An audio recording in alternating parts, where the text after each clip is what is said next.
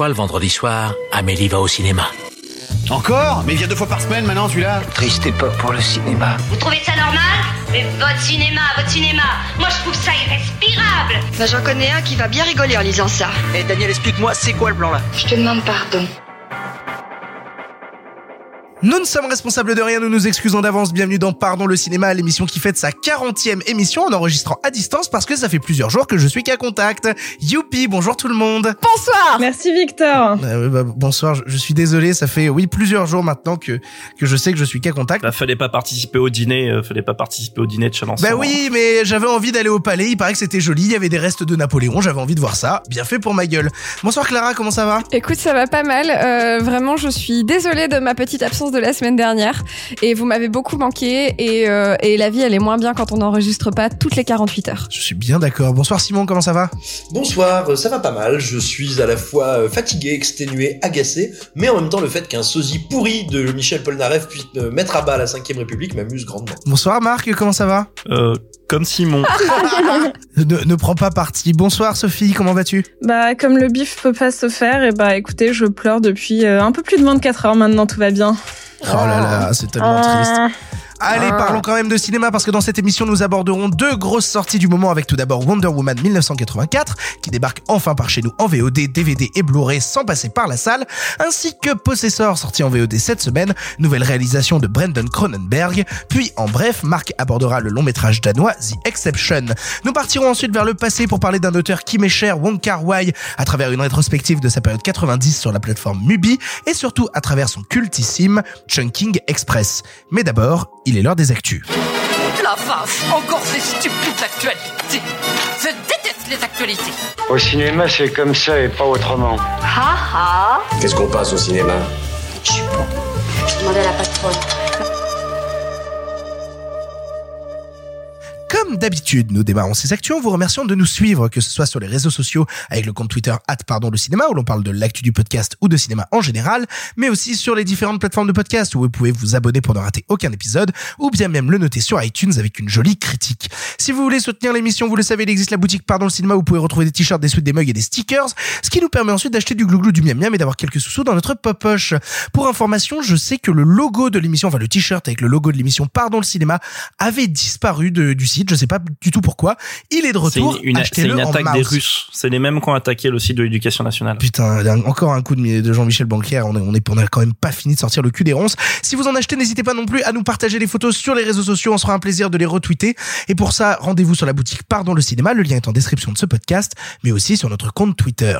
Pour commencer l'actualité, nous allons parler de réouverture des salles. Oui, on y croit puisque notre bon président en chef sérénissime et meilleur épidémiologiste de France a donné un horizon d'ouverture pour la culture fixé à la mi-mai. Chez certaines personnes, cette date fait doucement rigoler. Pourtant, Richard Patry, patron du FNCF, confirme que cette perspective est réaliste et issue d'un travail conjoint avec le ministère de la Culture, tandis qu'à côté de ces annonces, des rumeurs racontent que la réouverture des salles pourrait d'abord passer par les petits cinémas d'art et essai avant les gros multiplex avec une jauge fixée à 30%. Est-ce que tout ça semble réaliste? Est-ce que ça y est Est-ce qu'on voit le bout du tunnel? Alors pour contextualiser un peu, je pense que ce, ce, ce à quoi tu fais illusion par rapport au cinéma d'art et d'essai et les jauges à Allusion 30%. éventuellement. J'ai dit quoi? Illusion, Illusion. qui est trop mignon. Mais c'est ce qui est un lapsus révélateur. Bref, Comme le gouvernement. euh, c'est ce qu'a dit Stéphane Goudet, qui est le, le directeur artistique du cinéma Le Méliès, parce qu'il s'est exprimé récemment sur la question, et donc il a fait part de voilà cette piste de réflexion pour une ouverture, donc de ce que tu as dit, des cinémas d'art et essai dans un premier temps.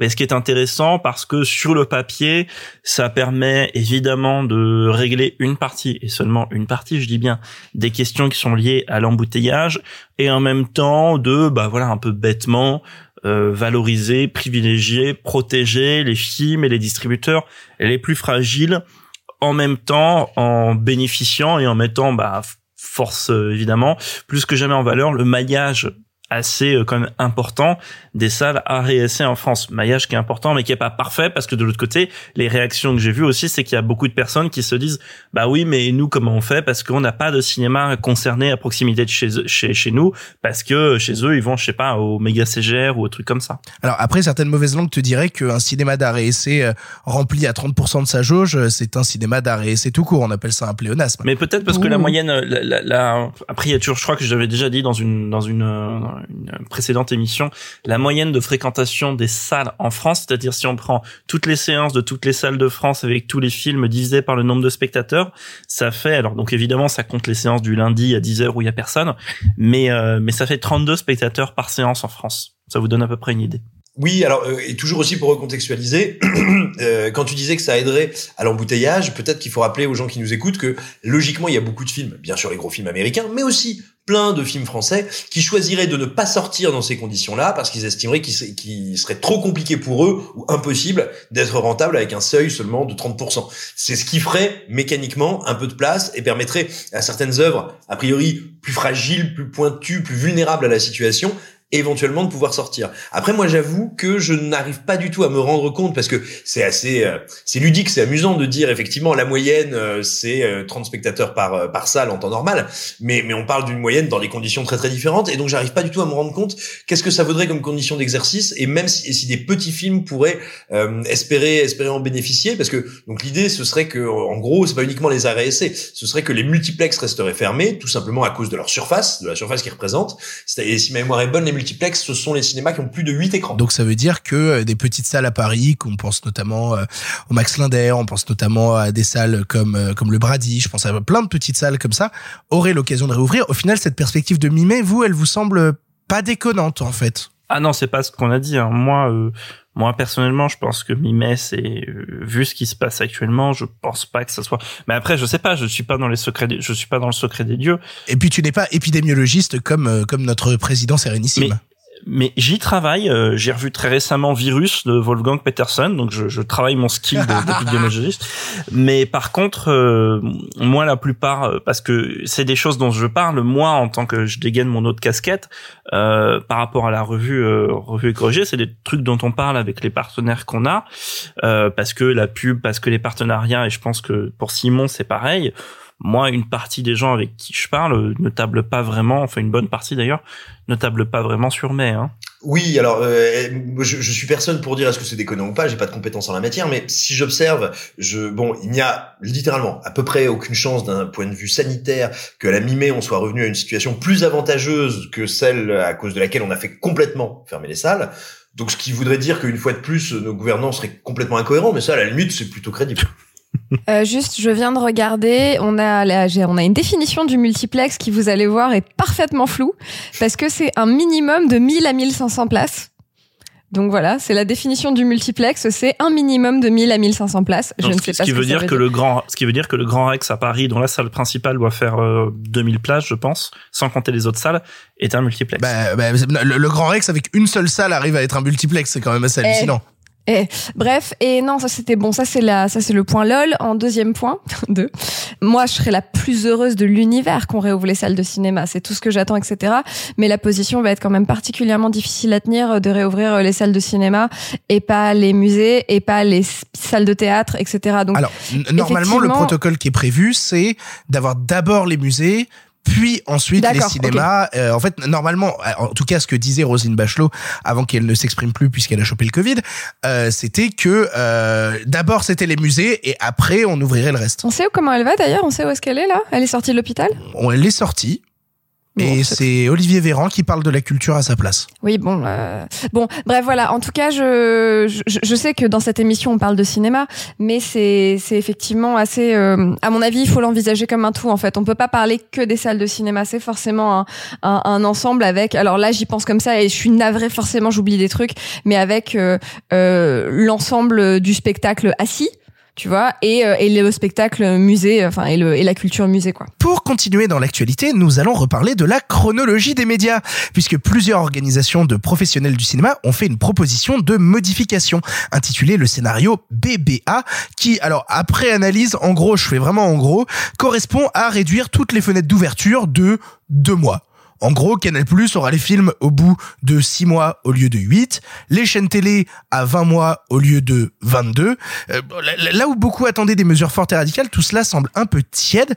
C'est donc impossible de changer cette chronologie, jamais elle bougera en fait. Ah, elle vient de bouger la preuve. Oui, mais disons que ce qu'attendent les gens, je pense, dans les gros débats vis-à-vis de la chronologie des médias, c'est notamment des questionnements sur euh, quid de, Netflix. Le day and date. Voilà, quid de Netflix qui finance euh, le cinéma français avec une partie de son pourcentage, quid quid de Canal Plus qui réduit ses investissements dans le cinéma français? Est-ce qu'il mérite toujours d'être aussi en avance? Tu vois, c'est c'est c'est des trucs où là où tu te dis bah putain c'est vraiment petit bras quoi. Le point droit des médias qui vous a tant manqué. Yes. Euh, puisque je sers à ça dans cette émission, je- vu que là on est en distanciel, je suis pas là pour mon physique. Euh, L'idée c'est que Victor dit ah, on sait pas. Oh, pouf. Non mais vas-y vas-y po- point des médias point des médias. Point droit des médias. Exactement. Euh, Quoi, les médias écoutez, pointent? Je sais pas, mais on pointera, on pointera dans la bonne direction en tout cas. Et ça, c'est important puisque c'est la direction du cinéma. Euh, L'idée, c'est que actuellement. Les acteurs et, et je leur jette pas la pierre. Hein, chacun fait ce qu'il peut pour pour se cramponner euh, pour se cramponner au, à, à ce bateau euh, qui est un peu malmené par les flots.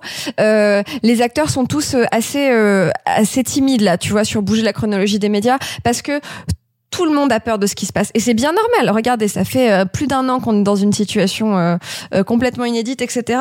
Donc, en fait, j'ai l'impression que euh, déjà en temps normal, pour faire bouger la chronologie des médias de 15 jours dans un sens ou 15 jours dans l'autre, c'est 4 ans de concertation. Ce chiffre de 4 ans, on en a déjà parlé dans l'émission. Hein. C'est à chaque fois qu'il y a un pré-projet, machin, ça dure 3-4 ans et on arrive à des à des choses assez petits bras. Euh, on n'a toujours pas vraiment sur la table ce truc sur lequel euh, euh, la plupart des moyens et petits distributeurs hurlent depuis un certain nombre d'années, euh, hurlent leur amour hein, en faveur de, qui est donc ce qu'on appelle le day and date, c'est-à-dire une sortie dans un nombre réduit de salles qu'on fixe par un texte de loi, donc on appelle un décret. Donc par exemple 10 salles en France et en simul ou 10 ou 20 ou 30 ou enfin ils trouveront mieux que moi parce qu'ils connaissent mieux le parc que moi et une sortie en parallèle en VOD à l'acte en général, ce qui est déjà le cas euh, aux États-Unis euh, sur plein de sur plein de trucs. Donc voilà, ces choses-là n'arrivent pas encore et j'ai l'impression, ça c'est mon opinion, donc là on n'est plus sur, euh, je vous raconte comment ça marche le droit des médias, j'ai l'impression, et c'est mon opinion, ce n'est plus euh, une explication du droit des médias, mais que la période est tellement floue et fout tellement la trouille à tout le monde que bah, je, je- sens la période pas très apaisée euh, pour euh, faire tomber le château de cartes euh, intégralement et voir comment est-ce qu'on reconstruit. euh, voilà, je, comprends que tout le monde ait peur et que ce soit difficile de faire des, des grands aménagements. Ce qui est intéressant, c'est que en fait, les, les gens, les cinéphiles, souvent n'entendent pas la même chose ou ne comprennent pas la même chose quand on dit euh, ré- réforme de la chronologie des médias que nous, parce qu'en réalité, ils pensent, comme tu l'as dit, day and date, c'est-à-dire ils pensent à une refonte complète en se disant ah bah oui tiens, on va pouvoir fonctionner différemment, etc. Or, il n'est pas question et aucun des acteurs, la plupart des acteurs du, du secteur sont prêts à bouger des micro trucs, mais ne veulent pas du tout changer de philosophie concernant la chronologie des médias. Et c'est bien ce qu'on voit. Ils sont en train de discuter de à quel moment se place telle fenêtre, pour combien de temps, mais il n'est pas du tout question de chambouler l'équilibre actuel. C'est aussi pour une raison. Après pour le bête, coup, euh, après pour le coup, dis-toi que même euh, Netflix s'est exprimé sur la question de la fenêtre des trois ans avant d'avoir euh, la disponibilité des films, et ils ont été pr- les premiers à dire bon, on en a rien à foutre en fait. Laissez-nous, laissez-nous à une fenêtre de trois ans, euh, pff, on s'en fout C'est là où j'allais en venir. Ce qu'il faut bien voir, c'est que voilà, les, les, les, les acteurs comme Netflix, eux, ils ne veulent pas réformer la chronologie des médias. Ils ne veulent pas de chronologie des médias. Donc c'est même pas la question. Je veux dire que ce soit une fenêtre de 36, 24, 12, 6 mois Ou du day and date. C'est-à-dire que tu dis à Netflix, vous avez le droit de sortir vos films en mode un peu événementiel euh, dans euh, 20 salles, 30 salles. Tu vois, tu fixes un chiffre Bien et sûr. ils ont le droit de le mettre sur leur plateforme en même temps. Ce, pourquoi se battent euh, tous nos copains euh, petits et moyens distrib d'ailleurs. Je vais pas donner de nom, mais vous le savez très bien. Je, je suis d'accord avec toi, bien sûr. Mais, mais ce que je veux dire, c'est que c'est une conception, c'est pas une question de dire c'est bien ou c'est mauvais, mais qui est contraire, on va dire, à l'esprit de la loi actuelle. Et en revanche, il y a beaucoup d'acteurs du secteur, notamment Canal+, qui, euh, bah, étant, on va dire, vitaux aujourd'hui ou très importants dans l'équilibre de ce qui finance le cinéma français, dans l'équilibre des forces, bah, qui sont en mesure, qui sont en capacité de dire ah bah non les gars, euh, c'est pas possible. Si vous faites ça, vous flinguez la production française.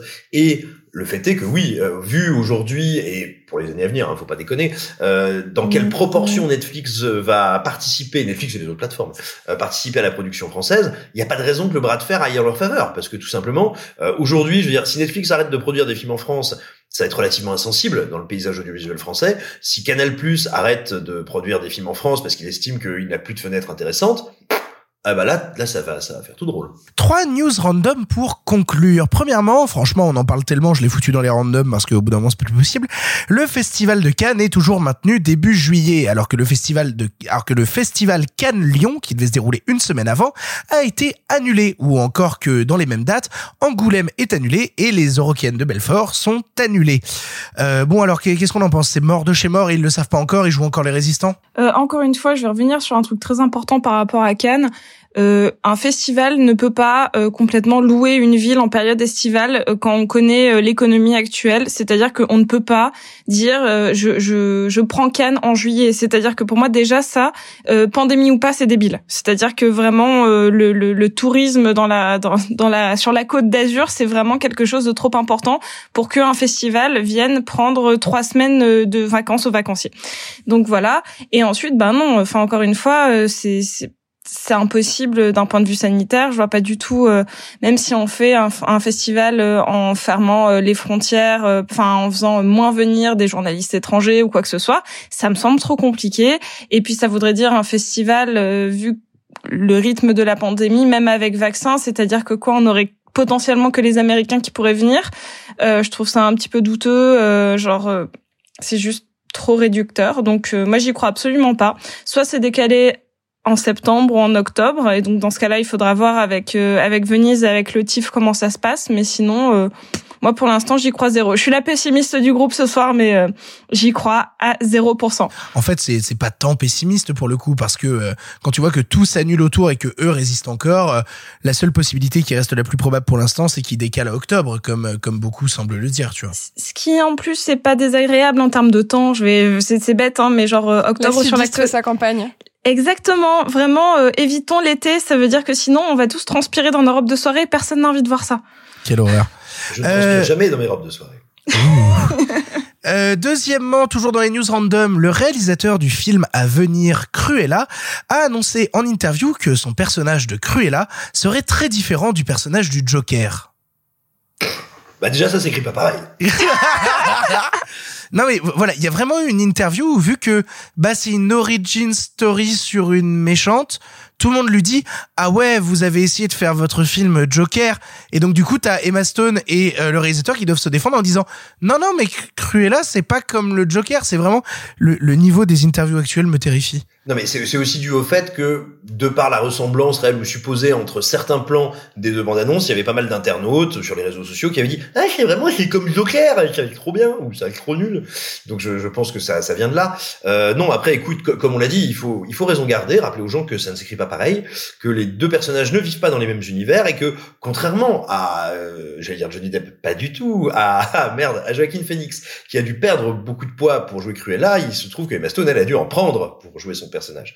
Voilà et en plus j'ai mélangé Cruella et Joker, j'ai complètement flagué ma blague de très mauvais goût. Je, je trouve qu'elle est encore plus drôle comme ça. Moi elle me va très bien comme ça. Joaquin Phoenix en Cruella, c'est moi. Prenez mon argent, prenez mon argent. Oh mon dieu. Je voulais juste dire un truc, ça me paraît assez, euh, assez, euh, je vais pas dire bête, mais assez curieux que les gens pensent que le Joker et Cruella ça va être la même chose parce que excusez-moi mais les personnages sont quand même vraiment euh, dans leur ADN extrêmement lointain. On a quand même d'un côté une nana qui veut tuer des animaux, une grande bourgeoise euh, hystérique euh, dans le sens hystérie, hein, dans le sens euh, l'hystérome quoi, tu vois, qui veut euh, qui veut tuer des animaux pour s'en faire des manteaux et de l'autre côté on a un justicier social désespéré. Donc enfin bon, excusez-moi qui veut tuer une pour chauve-souris qui veut tuer. Alors pas à ce stade, mais donc voilà, c'est c'est quand même vraiment ça ça n'a ça n'a rien à voir. Non mais les gens les gens sont fatigués, les gens sont fatigués, la période est fatigante. Enfin pour conclure, dernière news se tient actuellement chez nos comparses belges le festival du bif version entièrement online comme récemment pour Gérard mais je sais que ça rend des gens très très tristes ici parce qu'ils auraient aimé partir en Belgique, je pense à Clara et Sophie qui pleurent en y repensant. Alors bon, c'est une exclue belge, donc nos belges sûrs profitent bien de tous les films de genre chamé que vous verrez dans ce festival online du BIF. Euh, alors nous, par chance, on a accès à plusieurs films du festival parce que bon, euh, on a nos contacts, donc euh, nous aussi, on est, est un peu en Belgique avec vous. Voilà. La famille. Exactement, on connaît un peu les gens. Est-ce que c'est le moment de raconter comment est-ce qu'on s'est rencontrés avec Sophie? Mais je crois qu'on l'a déjà raconté. En plus, vous l'avez déjà raconté. Dis pas tout, Gaspard, dis pas tout. Garde, gardons ça pour quand on écrira la, la, biographie de Pardon le cinéma. On vous fera un point sur nos coups de cœur euh, du bif la semaine prochaine. Je pense que Clara, Sophie et moi, on va en mater pas mal des films du bif. On n'hésitera pas à revenir sur ceux qu'on a bien aimés. Pour l'instant, moi, j'en ai vu qu'un. Il était tout pourri. Euh, bref, euh, nous allons maintenant passer... Meilleur soutien au festival. Non, non, non, non, non. non. En, en, vrai, en vrai, il y a plein de films qui ont l'air absolument incroyables. Accrédité Pardon le cinéma, ils vous soutiendront et n'hésiteront jamais à dire quand vous programmez le gros. En vrai, en vrai, je pense notamment au film de clôture du bif qui a l'air absolument incroyable, qui est Rider, c'est Riders of Justice, c'est le nouveau film de Anders Thomas Jensen qui avait aussi fait euh, Men and Chicken avec euh, Mads Mikkelsen et là du coup c'est aussi avec Mads Mikkelsen qui joue un gros bourrin. Ça a l'air absolument formidable et le Ah, cinéma d'Ender euh, Anders Thomas Jensen qui avait aussi fait euh, Les Bouchers Verts pour ceux qui l'ont vu. Bref, Que des films qui sont Riders of. Justice, ça va être trop bien. Bref, attaquons maintenant les films du présent parce qu'on en a deux et oh là là, on a plein de choses à vous raconter. On vous parle tout de suite d'un film qui, qui est sorti tout récemment, vraiment tout récemment, personne ne l'a vu avant. Il s'agit de Wonder Woman 1984.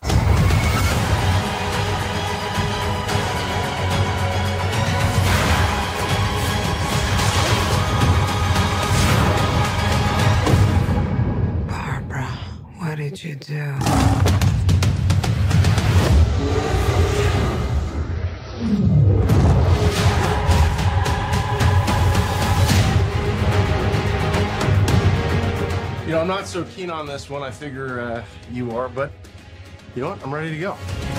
I think we can do better. Wonder Woman 1984 est la dernière superproduction du DC Universe réalisée par Patty Jenkins avec dans les premiers rôles Gal Gadot, Chris Pine, Kristen Wiig ou encore Pedro Pascal. Maintes fois repoussé puis sorti directement sur HBO Max aux US, il débarque enfin par chez nous et nous raconte l'histoire de Diana en 1984 sans blague, jamais remise du deuil de son amant durant la Première Guerre mondiale et qui va avoir fort à faire quand un méchant homme d'affaires nommé Maxwell Lord va utiliser une pierre magique qui permet d'exaucer n'importe quel vœu. On l'a tous vu ici, on a des avis très partagés, mais on va vous en parler tout de suite et c'est Simon Rio qui commence. Quelle étrange sensation. Les jours, les semaines, puis les mois avaient passé et j'avais vu, au gré des réseaux sociaux, les avis, les dithyrambes, les dithyrambes, que dis-je, les colères, les, les adjectifs, les épithètes peu flatteurs sur ce film que euh, quantité de, de spectateurs, sans doute grâce à un cousin américain euh, très fort pour copier les VHS, euh, avaient pu voir par je ne sais quelle magie. Et, euh, et donc tout chacun y allait de c'est monstrueux, c'est le pire film de super-héros jamais vu, qu'est-ce que c'est horrible, c'est kitsch, c'est bête, c'est laid, enfin voilà. Et donc moi j'ai commencé à regarder euh, euh, le film nuit endu- nu enduit de Saint-Doux, prêt à lui tirer dessus avec une violence sans nom parce que je m'attendais à, à voir un truc monstrueux. Et puis bon. Le fait est qu'effectivement, c'est un film de super-héros, comme absolument dans la moyenne de ceux qu'on voit généralement, comme le Snyder Cut, c'est-à-dire qui techniquement est absolument indigne, n'est manifestement pas finalisé, euh, beaucoup d'effets spéciaux. euh, Alors attends, attends, pas, attends, hein. Simon, Si- Simon, Simon, Simon, ton défi est de réussir à parler de Wonder Woman 1984 sans puter sur le Snyder Cut. Pas une seule fois. Ok, très bien, je recommence. Merci. Il va faire une surchauffe, là, c'est dangereux. Et je, je, je, je m'attendais donc à avouer le film aux gémonies.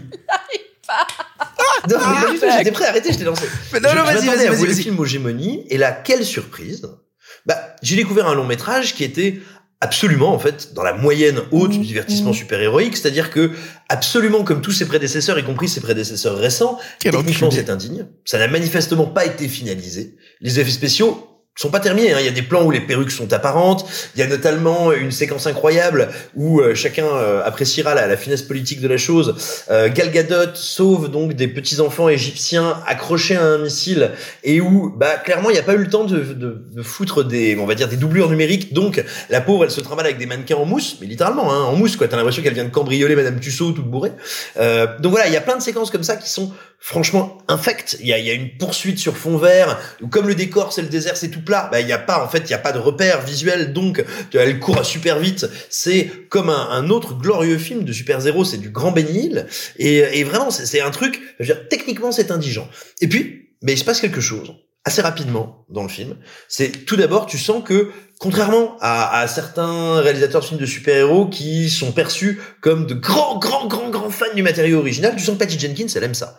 Qu'elle s'amuse dans la manière dont elle compose son image. Je pense notamment à la, aux rencontres et aux différentes interactions euh, avant les combats, hein, dans la première partie du film, euh, entre euh, Diana et, et la future Cheetah. Et ben, tu vois qu'il y a un goût de la vignette, il y a un goût de la case que concrètement, elle s'amuse avec la grammaire visuelle des comics, c'est assez plaisant. Pareil pour la palette de, couleurs, c'est assez cool. Il y a quantité d'hommages à Richard Donner qui en général, je trouve, tombe très bien et donne beaucoup de cœur au film. Euh, le film s'oriente sur un truc que moi j'attendais pas spécialement dans le cinéma super-héroïque, qui est de l'ordre du pur conte. Il, il assume de faire un truc assez anti-spectaculaire que je trouve très rafraîchissant et surtout surtout, qu'est-ce que ça fait du bien de pas avoir un film de super-héros avec des faux bots numériques qui vont casser des villes qui n'existent pas. Qu'est-ce que ça fait du bien, surtout, enfin, d'avoir un film de super-héros qui est globalement nul, comme tous les films de super-héros, je suis désolé mes petits chats, euh, mais qui, en revanche, a quelques légères envies de cinéma. Et je pense notamment à la dernière séquence dans laquelle euh, apparaît Chris Pine. Et Dieu sait que pour m'émouvoir avec Chris Pine, normalement la seule chose à faire, si tu veux, c'est de le, c'est de le jeter dans une fosse avec des Doberman affamés. Tu vois, c'est le seul truc qui peut me faire un peu, un peu chaud au cœur en ce qui concerne cet, cet hominidé. Et, et là, et ben tout simplement le dernier plan dans lequel il est, il y a un plan justement qui est sur la présence, l'absence que je trouve d'une d'une finesse et d'une joliesse assez étonnante pour le, le, film dans lequel il se trouve. Et voilà, comme ça régulièrement, il y a des idées, il y a des choses qui me surprennent. Euh, Gal Gadot, alors oui, elle est très mauvaise, mais elle a quand même jamais été aussi peu mauvaise. Euh, donc voilà, globalement, en fait, je suis devant un film de super-héros qui n'est pas réussi, qui n'est même pas un bon film, mais qui est plutôt au-dessus de la moyenne de la concurrence. Alors, pour répondre euh, à Simon Rio. La réponse, euh... la réponse. Non, alors, je vais, il y a un truc que j'ai bien aimé, moi, dans Wonder uh -huh. Woman 1984, c'est Pedro Pascal. Euh, Pedro, Pedro. Non, Pegro. Euh, ah, c'est comme Russell Gros. Voilà, c'est exactement où, où j'arrête les, les trop. Euh, et ben là, on a Pegro Pascal. Euh, Pegro Pascal, l'homme d'affaires qui en fait des caisses et qui est le seul personnage à avoir des vrais enjeux dans le film. C'est quand même assez incroyable. C'est le seul personnage à qui il arrive des trucs qu'on n'a pas déjà vu ailleurs dans 100 000 autres films. Et, je ne m'attaquerai pas au personnage de Kristen Wiig parce que je vais laisser Marc. Il a très envie de vous parler de ce personnage-là, je le sais. Euh, mais, mais à côté de ça, ne serait-ce que Wonder Woman, waouh, quelle héroïne féministe importante qui s'est pas remis du seul mec qu'elle a tronché il y a 80 ans. C'est quand même assez incroyable. Bah, vraiment. Quand même. Hein. Non, non, mais vraiment, c'est-à-dire que c'est ça notre héroïne féministe et novatrice Wonder Woman, cette nana qui ne pense qu'à Chris Pine, qu'elle n'a jamais oublié depuis la guerre de 14, alors qu'elle l'a vu trois jours dans sa vie. du précédent film à ce niveau-là. C'est Oh très au-dessus du précédent film à ce moment-là. C'est désastreux. Et justement, le film orchestre et ordonne le fait que bah, elle va le sacrifier et y renoncer. C'est pas lui qui se sacrifie, même s'il lui dit genre, vas-y, euh, Oh, tu déconnes. dans Co-. Combien, combien de fois c'est Chris Pine qui lui dit jette-moi, jette-moi par-dessus bord, jette-moi par-dessus bord? Et je suis désolé, la scène où ils se séparent, elle, est- elle est anti-impressionnante. Il n'y a rien, il y a rien, il y a rien. Et c'est et c'est sans Victor, compter. euh, Victor, oui. je suis d'accord avec toi sur le fait que le film est une ignominie, mais là, tout ce que tu dis, vraiment, je vais t'enculer, sache-le.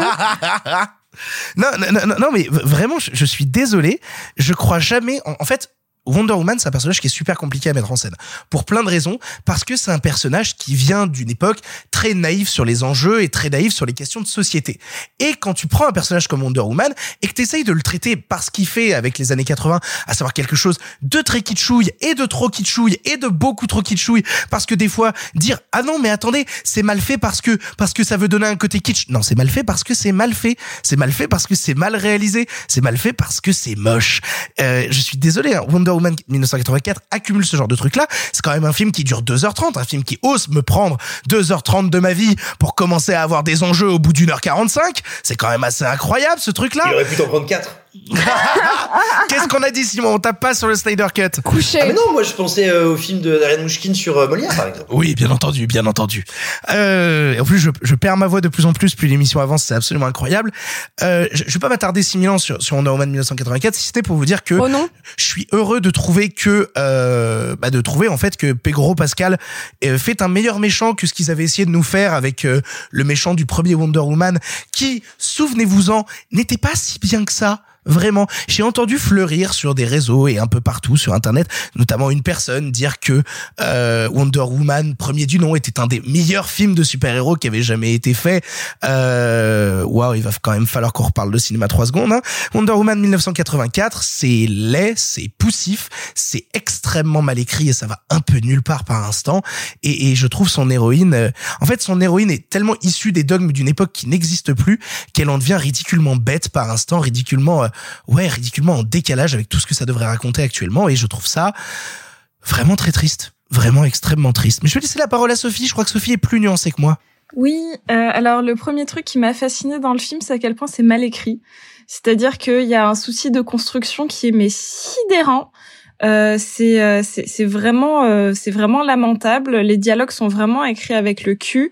Euh, je sens que même le côté un peu forcé, notamment il y a toute une scène entre Pedro euh, Pascal et son fils où il dit non mais ton père n'est pas un loser. C'est vraiment une scène horrible horrible et en fait il y en a plein comme ça qui se succèdent et qui euh, qui pour moi genre euh, euh, casse un truc qui pourrait être assez sympathique. Euh, j'ai pas détesté le film. Je l'ai pas fondamentalement détesté parce que il y a pas mal de trucs. je sais que que la scène où elle doit justement choisir de dire au revoir à son à son grand amour, moi c'est une scène qui m'a plu. Pour le coup, le fait que ce soit anti spectaculaire, c'est un truc qui m'a plu où euh, justement c'est euh, c'est presque un peu mythologique. C'est genre euh, tu dois faire 100 pas et pas te retourner. Et là c'est juste choisir de jamais se retourner pour jamais le faire réapparaître. C'est quelque chose que j'ai trouvé assez délicat pour pas euh, être genre ah non je dois le jeter dans la flamme. Non non non non c'est juste ça. Par contre quand là autant l'anti spectaculaire je le trouve plutôt réussi autant l'anti spectaculaire de la résolution m'a profondément gêné c'est-à-dire que euh, pour le concept c'est euh, super Pedro qui trouve une pierre qui réalise tous les vœux il décide de devenir cette pierre et donc de devenir une espèce de super génie où il a des contreparties parce que les vœux c'est toujours à deux sens blablabla tout ça vous connaissez l'histoire on l'a vu 100 fois. L'alchimie non mais c'est ça, non mais il parle de euh, The Monkey Paw, enfin genre la, la, la patte de singe qui, il y a même un épisode des Simpsons sur ça, enfin vraiment c'est avec les vœux, les doigts qui se voilà, c'est vraiment Il y a même un épisode de Marianne là-dessus. Exactement. Non mais vraiment c'est quelque chose qui dans la pop culture est très très répandu et donc bien sûr, c'est tu fais un vœu mais t'as une contrepartie euh, qui est vraiment vraiment méchante quoi. Euh, c'est tu demandes d'être beau mais tu finis bête quoi. Enfin grosso modo, c'est c'est c'est toujours cette espèce de truc. C'est ce qui m'est arrivé lol. Et euh, il se trouve que là, la, grosse résolution, c'est genre euh, ah bah je veux plus que ça se passe. Ah bah salut, bah le film est fini. Genre j'étais en mode ah mais non, mais non, mais non, mais tu peux pas faire ça. et, puis, il y a pire, il y a le plan, le plan où vraiment le personnage dit euh, je veux plus que ça se passe, ou genre on pourrait s'attendre à une fin genre ouah, et puis t'as vraiment un truc tu sais à la Benil où il fait je veux plus, et puis tu vois partir en courant au loin comme ça, mais c'est ridicule. Ça m'a ça m'a fasciné à quel point c'était bête, et je tiens à dire que ce truc des vœux, que à la base je trouve pas bête. Genre, je trouve que c'est euh, c'est vraiment une idée un peu cheesy qui me qui me plaît bien. En fait, le côté cheesy me déplaît pas. Euh, c'est il y a la même chose dans Bruce tout puissant en fait. Quand il dit euh, accepter tous les vœux, euh, tous les accepter toutes les prières et que les gens ils d'un coup ah là là, c'est dingue, je mange que des glaces, j'ai perdu 8 kilos. C'est exact. Et ben il y a la même chose dans le film. Exactement la même chose, sauf que bien évidemment que ça a des conséquences. Mais c'est le c'est le même principe et donc je trouve ça un peu bête. Juste pour dire, je, je crois que je trouve que Gal Gadot est tellement belle et, quand elle est quand elle a sa putain de robe blanche quand elle va au gala, ça m'a c'est tellement une image où je vais passer le reste de ma vie à chercher exactement cette robe là pour la porter à un instant incroyable de ma vie ou juste pour aller chercher des fraises euh, dans un supermarché. Je veux cette robe euh, et le film m'a convaincu juste pour les plans où elle est euh, incroyablement belle et, voilà. J'ai même pas parlé de Kristen Wiig parce que j'ai pas envie. Voilà, c'est tout. J'ai juste pas envie de parler d'elle. Alors parlons de Kristen Wiig et laissons la parole à Marc Moquin. Marc, qu'as-tu pensé de Wonder Woman 1984 Avant d'en venir à Kristen Wiig, en fait, moi, ce qui m'a vraiment intrigué dans ce film-là, c'est à quel point, fondamentalement, personne n'a envie de le faire. Et ça, je comprends pas très bien parce que, genre, par exemple, je déteste vraiment, vraiment, vraiment le premier Wonder Woman. Mais je peux pas enlever aux gens qui font le premier Wonder Woman, donc en l'occurrence surtout Patty Jenkins et son actrice Gal Gadot, je peux pas leur enlever ça a l'air de les éclater de faire le film. Il est infiniment mauvais, mais ça a l'air de les éclater de faire le film.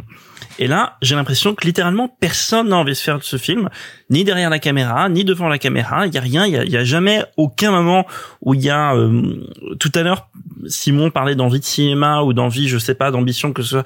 À aucun moment, je ne vois ça dans le film. Et ça, le problème, c'est que ça commence dès le départ, que ce soit entre, cette introduction, je vais y arriver, entre cette introduction, littéralement rien à foutre, ce sort d'interville qui a lieu dans le peuple Amazon où il y a une course, etc. Tout ça pour en arriver à la fin où le but c'est de mettre la réplique un grand pouvoir implique de grandes responsabilités mais formulées différemment parce que c'est quand même la case obligée. Petite question, pourquoi cette scène d'intro est, est en 16-9, tout comme la scène finale, tout le film est mais parce que c'est l'IMAX, tu vois, c'est des scènes IMAX et ouais, Pourquoi ils ont fait que la scène d'intro et la scène finale nulle en IMAX alors qu'il y a des scènes d'action tout le long du film? Non, il n'y a pas de scènes d'action tout le long du film. Il y a des impératifs de production. Bah non, mais t'as des impératifs et t'avais ça après. Après, sur l'IMAX, t'as toujours des curiosités. Si tu revois Dark Knight Rises, euh, je me rappelle que vers la fin du film, t'as un échange entre euh, putain, je sais même plus qui, mais bref, le chant étant euh, scope et le contre-chant étant IMAX. Pas avec Alfred. Des trucs comme ça. Il si, hein. ça doit être ça avec Alfred. Ouais, à la porte du manoir Wayne, un truc comme ça. Bref, mais donc pour revenir sur le film, moi, ce qui me choque, c'est donc personne n'a envie de faire ce film qui n'a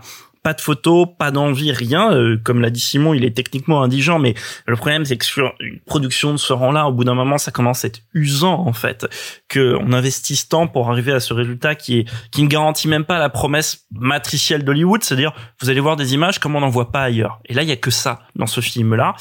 Euh, ce que je trouve fondamentalement ennuyant, vous prenez cette scène d'action. euh, en plus, Patty Jenkins, la pauvre, elle sait pas filmer le cinéma d'action. Vous prenez cette scène au début dans le scène d'action dans le mall américain. Il y a rien qui va. On ne sait pas qui fait quoi, qui est où, etc. C'est un désastre de mise en scène. Donc déjà, il y a ce premier là- point-là. Après, vous l'avez dit sur l'écriture, je vais pas y revenir. Moi, ce qui m'embête, en effet, c'est particulièrement les la caractérisation les méchants alors vous avez vous êtes déjà revenu sur le personnage de de Pedro Pascal euh, même si Pedro moi a- Pascal, prononce bien, Pedro Pascal. Pardon, pa- par- Pedro Pascal, tout à fait. Je, moi, ce qui m'ennuie, c'est que le truc dont parle Victor, par exemple, je suis pas du tout sensible. Pourquoi? Parce que euh, le film introduit au début, le mec a un enjeu émotionnel. Bon, pourquoi pas C'est un enjeu intime qui va le pousser à devenir méchant. Mais le problème, c'est que pendant tout le film, le film l'écarte. En fait, on a rien à foutre. Du coup, c'est juste un sale con. Et à la fin, on y revient parce qu'il il faut retomber sur ses pattes, etc. Mais à aucun moment, ça n'en fait un personnage fondamentalement, intéressant comparativement. Je vais citer au truc que je sur lequel je reviens souvent, mais qui sont les antagonistes des Spider-Man de Sam Raimi. Oh, Et oui. ensuite, il y a le, en effet, ce personnage de, de Cheetah, donc euh, euh, interprété par euh, Kristen Wiig. Et le problème, c'est que cet arc, tout cet arc narratif est tellement mal écrit et en même temps singe une des. Enfin, moi, j'ai pas lu les comics, hein, donc je ne sais pas dans quelle manière ça, de quelle manière ça vient ou pas des comics. Mais tout cet arc narratif singe littéralement le personnage de Selina Kyle, donc Michelle Pfeiffer dans Batman Returns.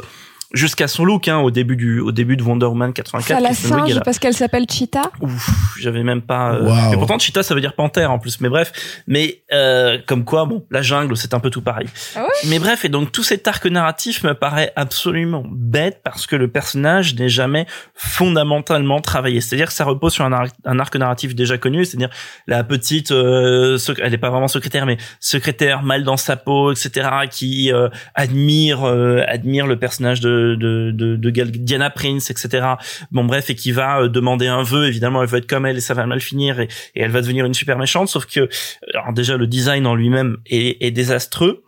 Et euh, dans la, la confrontation qu'elle va avoir avec euh, Wonder Woman dans la résolution du film, bah plus rien ne fonctionne du coup parce qu'il y a aucun enjeu émotionnel. Il y a juste un tas de pixels qui se qui combat un autre tas de pixels et du coup euh, ça ne ça ne va plus. Et, et le problème c'est que pour moi du coup le film, alors moi je veux bien entendre l'argument de, de Simon qui dit qu'il est dans la moyenne, la moyenne étant le, le néant, sans doute oui le film est dans la moyenne de ce néant là.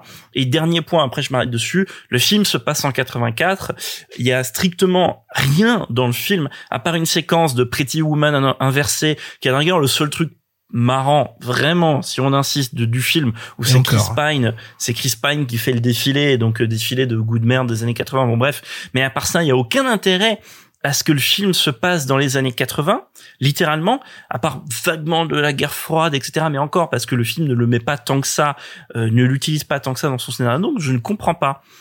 Euh, si dernier truc et vraiment après j'arrête c'est promis. Euh, c'est à quel point le film a beaucoup de références historiques parce que elle travaille au, au à la conservation dans le Smithsonian etc l'occasion d'ailleurs de se dire que euh, dans le quand on regarde les films américains on dirait qu'ils ont que le Smithsonian comme musée aux États-Unis. C'est intéressant pour ce pays sans histoire et sans culture. Mais bref. Mais par contre c'est ouf à quel point le film n'a absolument aucune notion historique. Et du coup j'en reviens au fait qu'il a été fait sans envie sans quoi que ce soit. Par exemple il faut introduire des séquences les visiteurs quand euh, enfin de type les visiteurs quand Chris Pine découvre le monde moderne. Par exemple à un moment où Chris Pine découvre l'escalator où il est en mode oh là messire attention l'escalator etc euh, mais il dit en effet messire comme dans les visiteurs. Sauf que bah, ce qui est con en fait c'est que de l'époque d'où il vient Chris Pine en l'occurrence les années 10 ça existait les escaliers mécaniques C'est ce que j'ai dit euh, à la personne avec qui je le regardais. Genre, euh, en fait, les escalators avant, ils étaient en bois et c'est- ça existait déjà en fait. Genre, Ça, il il y en a dans pu- les films, il y en a dans un film de Chaplin. Donc, mais c'est vraiment du coup, personne n'a eu rien à foutre dans ce film-là, et ça me, ça me sidère. Pour conclure, Clara. Alors, j'aime pas le film et pourtant je vais le défendre parce que vraiment vous m'avez bien énervé.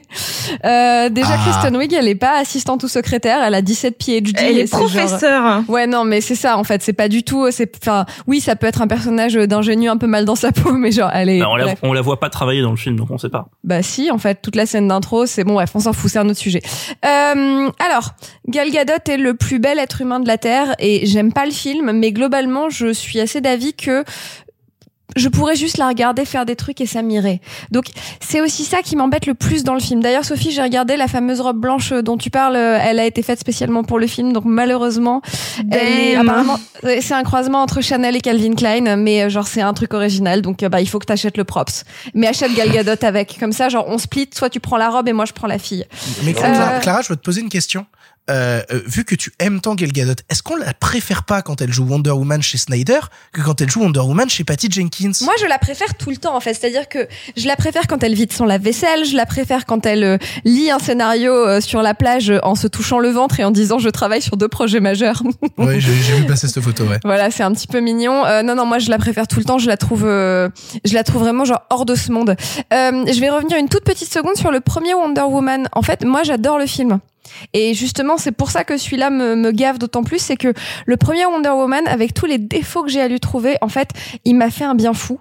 C'est-à-dire que quand elle euh, walk into battlefield pour la première fois, vraiment, j'ai pleuré, vraiment de ce truc de enfin. Enfin, on donne à voir aux gamines que tu peux être l'héroïne, que ça peut être toi le super-héros, que ça peut être toi qui sauve la situation. Et en fait, vraiment, le, les films Wonder Woman, c'est quelque chose qui, à mon sens, est tel que moi je l'ai ressenti, alors que j'avais, je crois, j'ai j'ai envie de dire 25 ans. Il est sorti quand le film? 2015, 2016 Euh, 2016. 2017. Ah, pardon. Ouais, donc tu vois, j'avais de 25, 26, enfin tu vois, j'étais pas une petite fille, tu vois. Mais il y avait un côté où oh, j'avais l'impression que j'avais jamais vu ça. Mais parce que cette scène était littéralement- réussie aussi. Hein. Cette scène, mais vraiment, elle m'a mis les poils, tu vois. Et en plus, elle, est parfaitement castée, Gal Gadot. Donc, euh, donc voilà. Sur ce que tu disais sur le fait que Boubou, euh, elle est féministe et pourtant elle a... En fait, je le prends dans l'autre sens, Victor. Moi, j'ai vraiment l'impression que c'est plutôt un truc de genre, elle a pas besoin d'un mec. Il y en a un qu'elle a vraiment kiffé, hein. Elle l'a vraiment, vraiment, vraiment beaucoup kiffé. Mais à part ça, elle est yimbe. Elle a son job, elle a ses jambes. Moi, si j'avais des jambes comme ça, j'aurais besoin de rien d'autre sur Terre. Euh, moi, je vois un Des peu bras ça quand comme même, un... des bras. Bah, bah, après, après pour le je- je chocolat. t'avouerai que c'était un truc qui me gênait déjà dans le premier opus, c'était qu'on te construit ces personnages justement d'Amazon Ouais. qui sont dans une position de on n'a pas besoin de cum, on en a pas besoin Ouais. et on est capable d'avancer sans eux. Elle tombe sur un cum dans sa vie, un seul. Et, euh, ce sera, ce Attends, sera lui. et tu- et je suis tu vraiment remarques- genre là, genre, oh, mais quoi, mais quoi? Alors, tu remarques qu'il y a d'ailleurs une discussion sur le sexe dans le premier Wonder Woman où elle lui dit, bah, on n'a pas besoin des mecs pour le plaisir. Enfin bon, bref, voilà. Euh, moi, justement, je le vois plutôt sur un truc de, elle était yimbe toute seule, elle avait sa life, c'était vachement bien, ça se passait tranquille, elle avait pas besoin absolument d'aller chercher un autre cum. Donc voilà, et bon, Chris Pine revient, bien sûr, ça lui serre un peu le cœur, mais euh, mais bon, bref, j'aurais préféré qu'il ait des grosses mains comme dans Star Trek. C'est le Oh meilleur rôle de Chris Pine, c'est juste ses grosses mains. Euh, voilà, bon, en gros, vous avez tout dit. Je voulais juste revenir sur ces deux trois petits points qui m'avaient un peu hérissé euh, euh, dans vos développements, euh, sur notamment le fait que c'est une une mauvaise icône féministe ou un truc comme ça. Je vous avoue, je m'en fous un peu. Le film est vraiment pas bien. Euh, c'est vraiment un très mauvais film. C'est vraiment sous-écrit, euh, euh, sous-écrit et sous-artisané. C'est-à-dire que l'artisanat de cinéma, je trouve, est très pauvre. Euh, L'intrigue me fait penser à euh, vous vous rappelez quand on était môme, les Disney, t'avais le vrai qui sortait au cinéma, et l'année d'après, t'avais genre l'honneur de la tribu. Ouais, c'est ça. Euh, ou alors euh, Le retour euh, de les Jafar. 40 voleurs. Ouais, le- la revanche de Jafar, un truc Bah, comme bah, ça. T'avais le Disney Animation Studio et puis le Disney Toon Studio qui faisait les films au rabais Exactement. Mais en plus, genre, je garde des souvenirs incroyables de, films au euh, rabais. de non mais de voilà de l'honneur de la tribu qui donc doit être le roi lion 2 et de 3 Non, non, deux, c'est voilà, le deux. le roi avec, lion avec 2 Govou. et et, euh, et Aladdin et le prince des voleurs. Vraiment, j'ai des souvenirs géniaux de Aladdin et le prince des voleurs. Mais voilà, ça m'a fait. c'est- pas grave, je l'ai pas revu depuis mes 8 ans. Donc tu vois, mais dans ma tête, ça bah, il reste super. Bah, j'ai- C'est je- mieux, je que, le c'est reverrai mieux que le retour de Jafar. Oui, ah, ça, ça, ça, c'est sûr, ça c'est sûr. Non mais voilà, j'y retournerai pas, c'est pas grave, tu vois, j'ai eu j'ai eu mes bons moments, un peu comme mon premier mariage. Et donc tout ça pour finir sur le fait que ce film-là me fait cette impression-là, c'est-à-dire que pour un énorme blockbuster qui a coûté vraiment très cher et qui aurait dû être un raz-de-marée pour une salle, etc., je suis interpellée par ce côté un peu euh, un peu série B. Voilà, il me fait un peu l'effet d'une série B. Euh, en plus, le dispositif est fun tu vois mais ça a pas ce côté euh, énorme machine de studio. C'est un côté un peu série B qui m'interpelle. Donc voilà, donc j'ai globalement passé un moment un peu curieux euh, où ça suffisait pas tout à fait de regarder euh, Gal Gadot. Vous l'aurez compris, on est un peu divisé sur ce long métrage majoritairement. On l'aime pas trop, des gens veulent sauver des trucs dedans et on les remercie. Il faut aussi des gens dans la vie pour sauver les cas désespérés. Nous allons passer au deuxième film du présent. Oui, une deuxième sortie cette semaine directement en VOD et qui débarquera en DVD Blu-ray la semaine prochaine. Il s'agit de Possessor. I need to know what she's done to me. He's become a danger. Where is she? Come out or I'll do it! Sometimes that small thought is all it takes to lose control.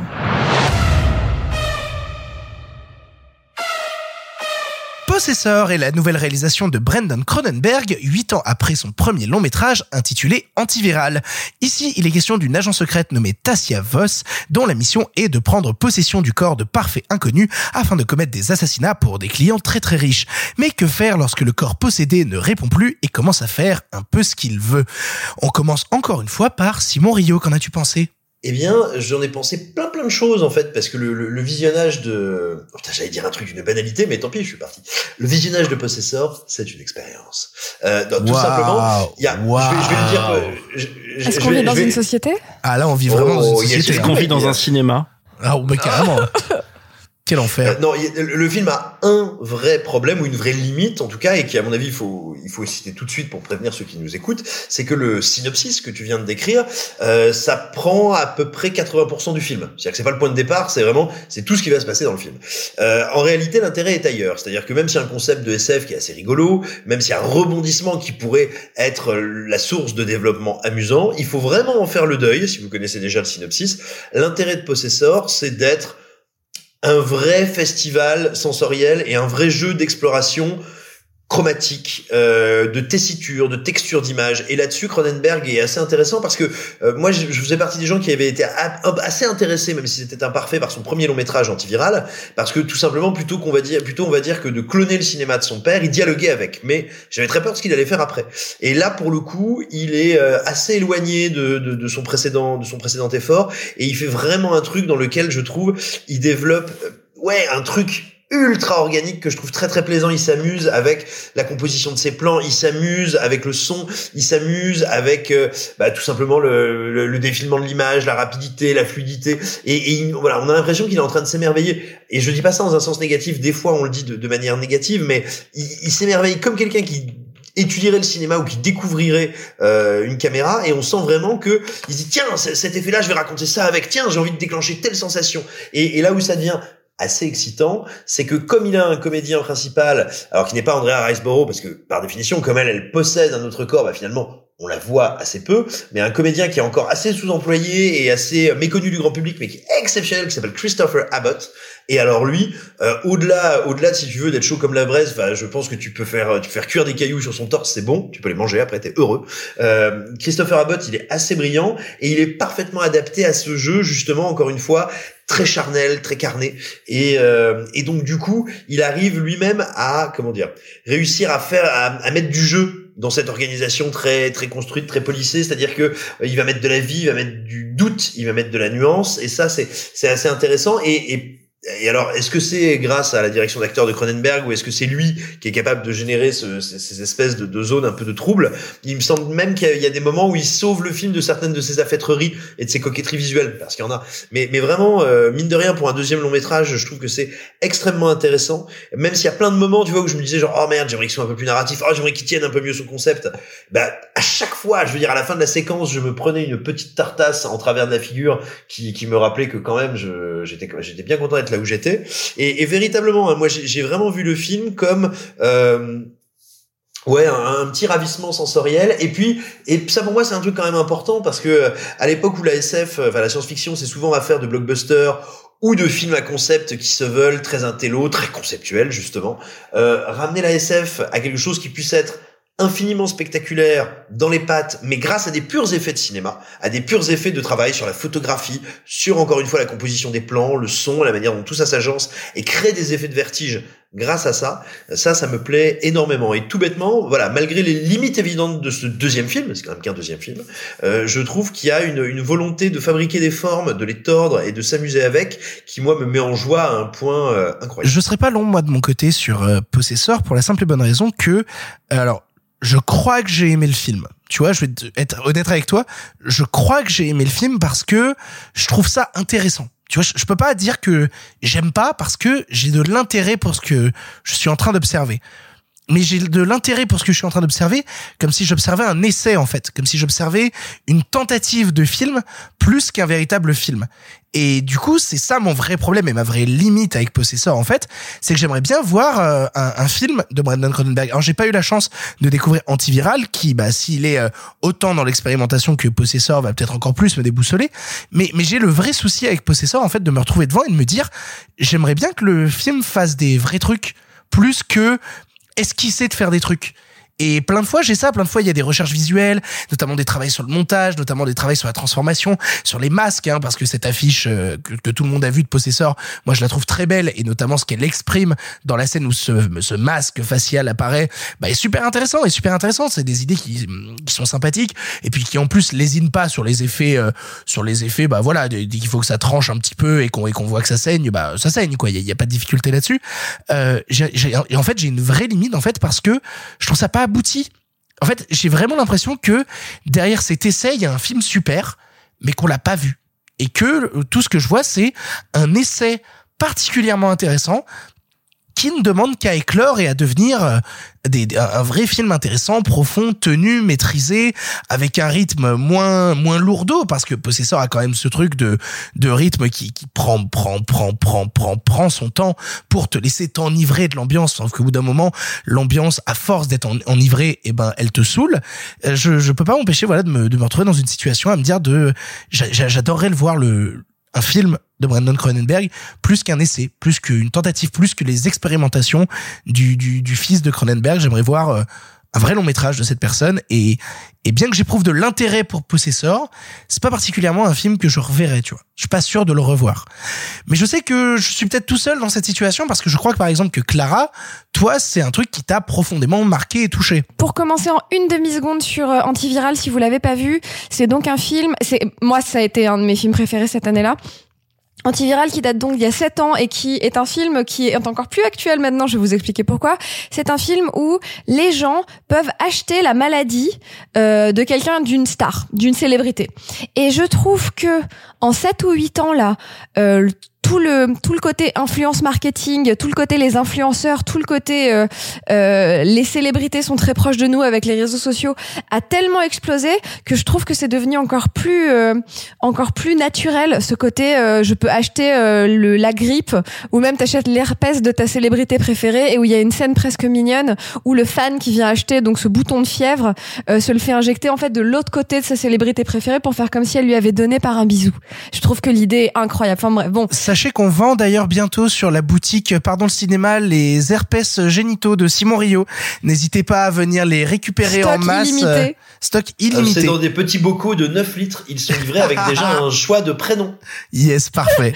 Bon bref, donc voilà, donc le, le film est incroyable et donc euh, ce second film est, je crois, mon film de l'année. C'est-à-dire que moi, je suis obsédée. C'est, je l'ai déjà vu deux fois. Euh, je l'ai vu deux fois parce que, en fait, je l'ai vu deux fois à la suite. Euh, parce qu'en fait, le, le film est une boucle. Euh, je vais pas vous révéler quoi, mais en gros, il y a un écho, euh, il y, y a un parallélisme entre une des premières scènes et la dernière scène du film. Et il fallait que je comprenne, il fallait que je comprenne, il fallait que je comprenne, il fallait que je comprenne. Donc je vous dirai rien, je vous laisse découvrir, mais effectivement, moi, ce, ce- cet aspect-là m'a fasciné de pourquoi ça a changé? Voilà, qu'est-ce qui s'est passé? Bon, je suis absolument fascinée par ce concept-là. Autant je déteste, pardon Sophie, pardon Sophie, pardon Sophie, je déteste dans la peau de John Malkovich. Je pense que vraiment c'est un des films qui m'a le plus donné envie de casser ma télé et de détruire tous les projecteurs de la Terre. Autant celui-là, justement comme l'a dit Simon, pour le côté dialogue avec le cinéma de son père, pour le côté charnel, pour le côté très incarné, pour le côté extrêmement organique. Bien évidemment qu'on pense à Existence, bien évidemment.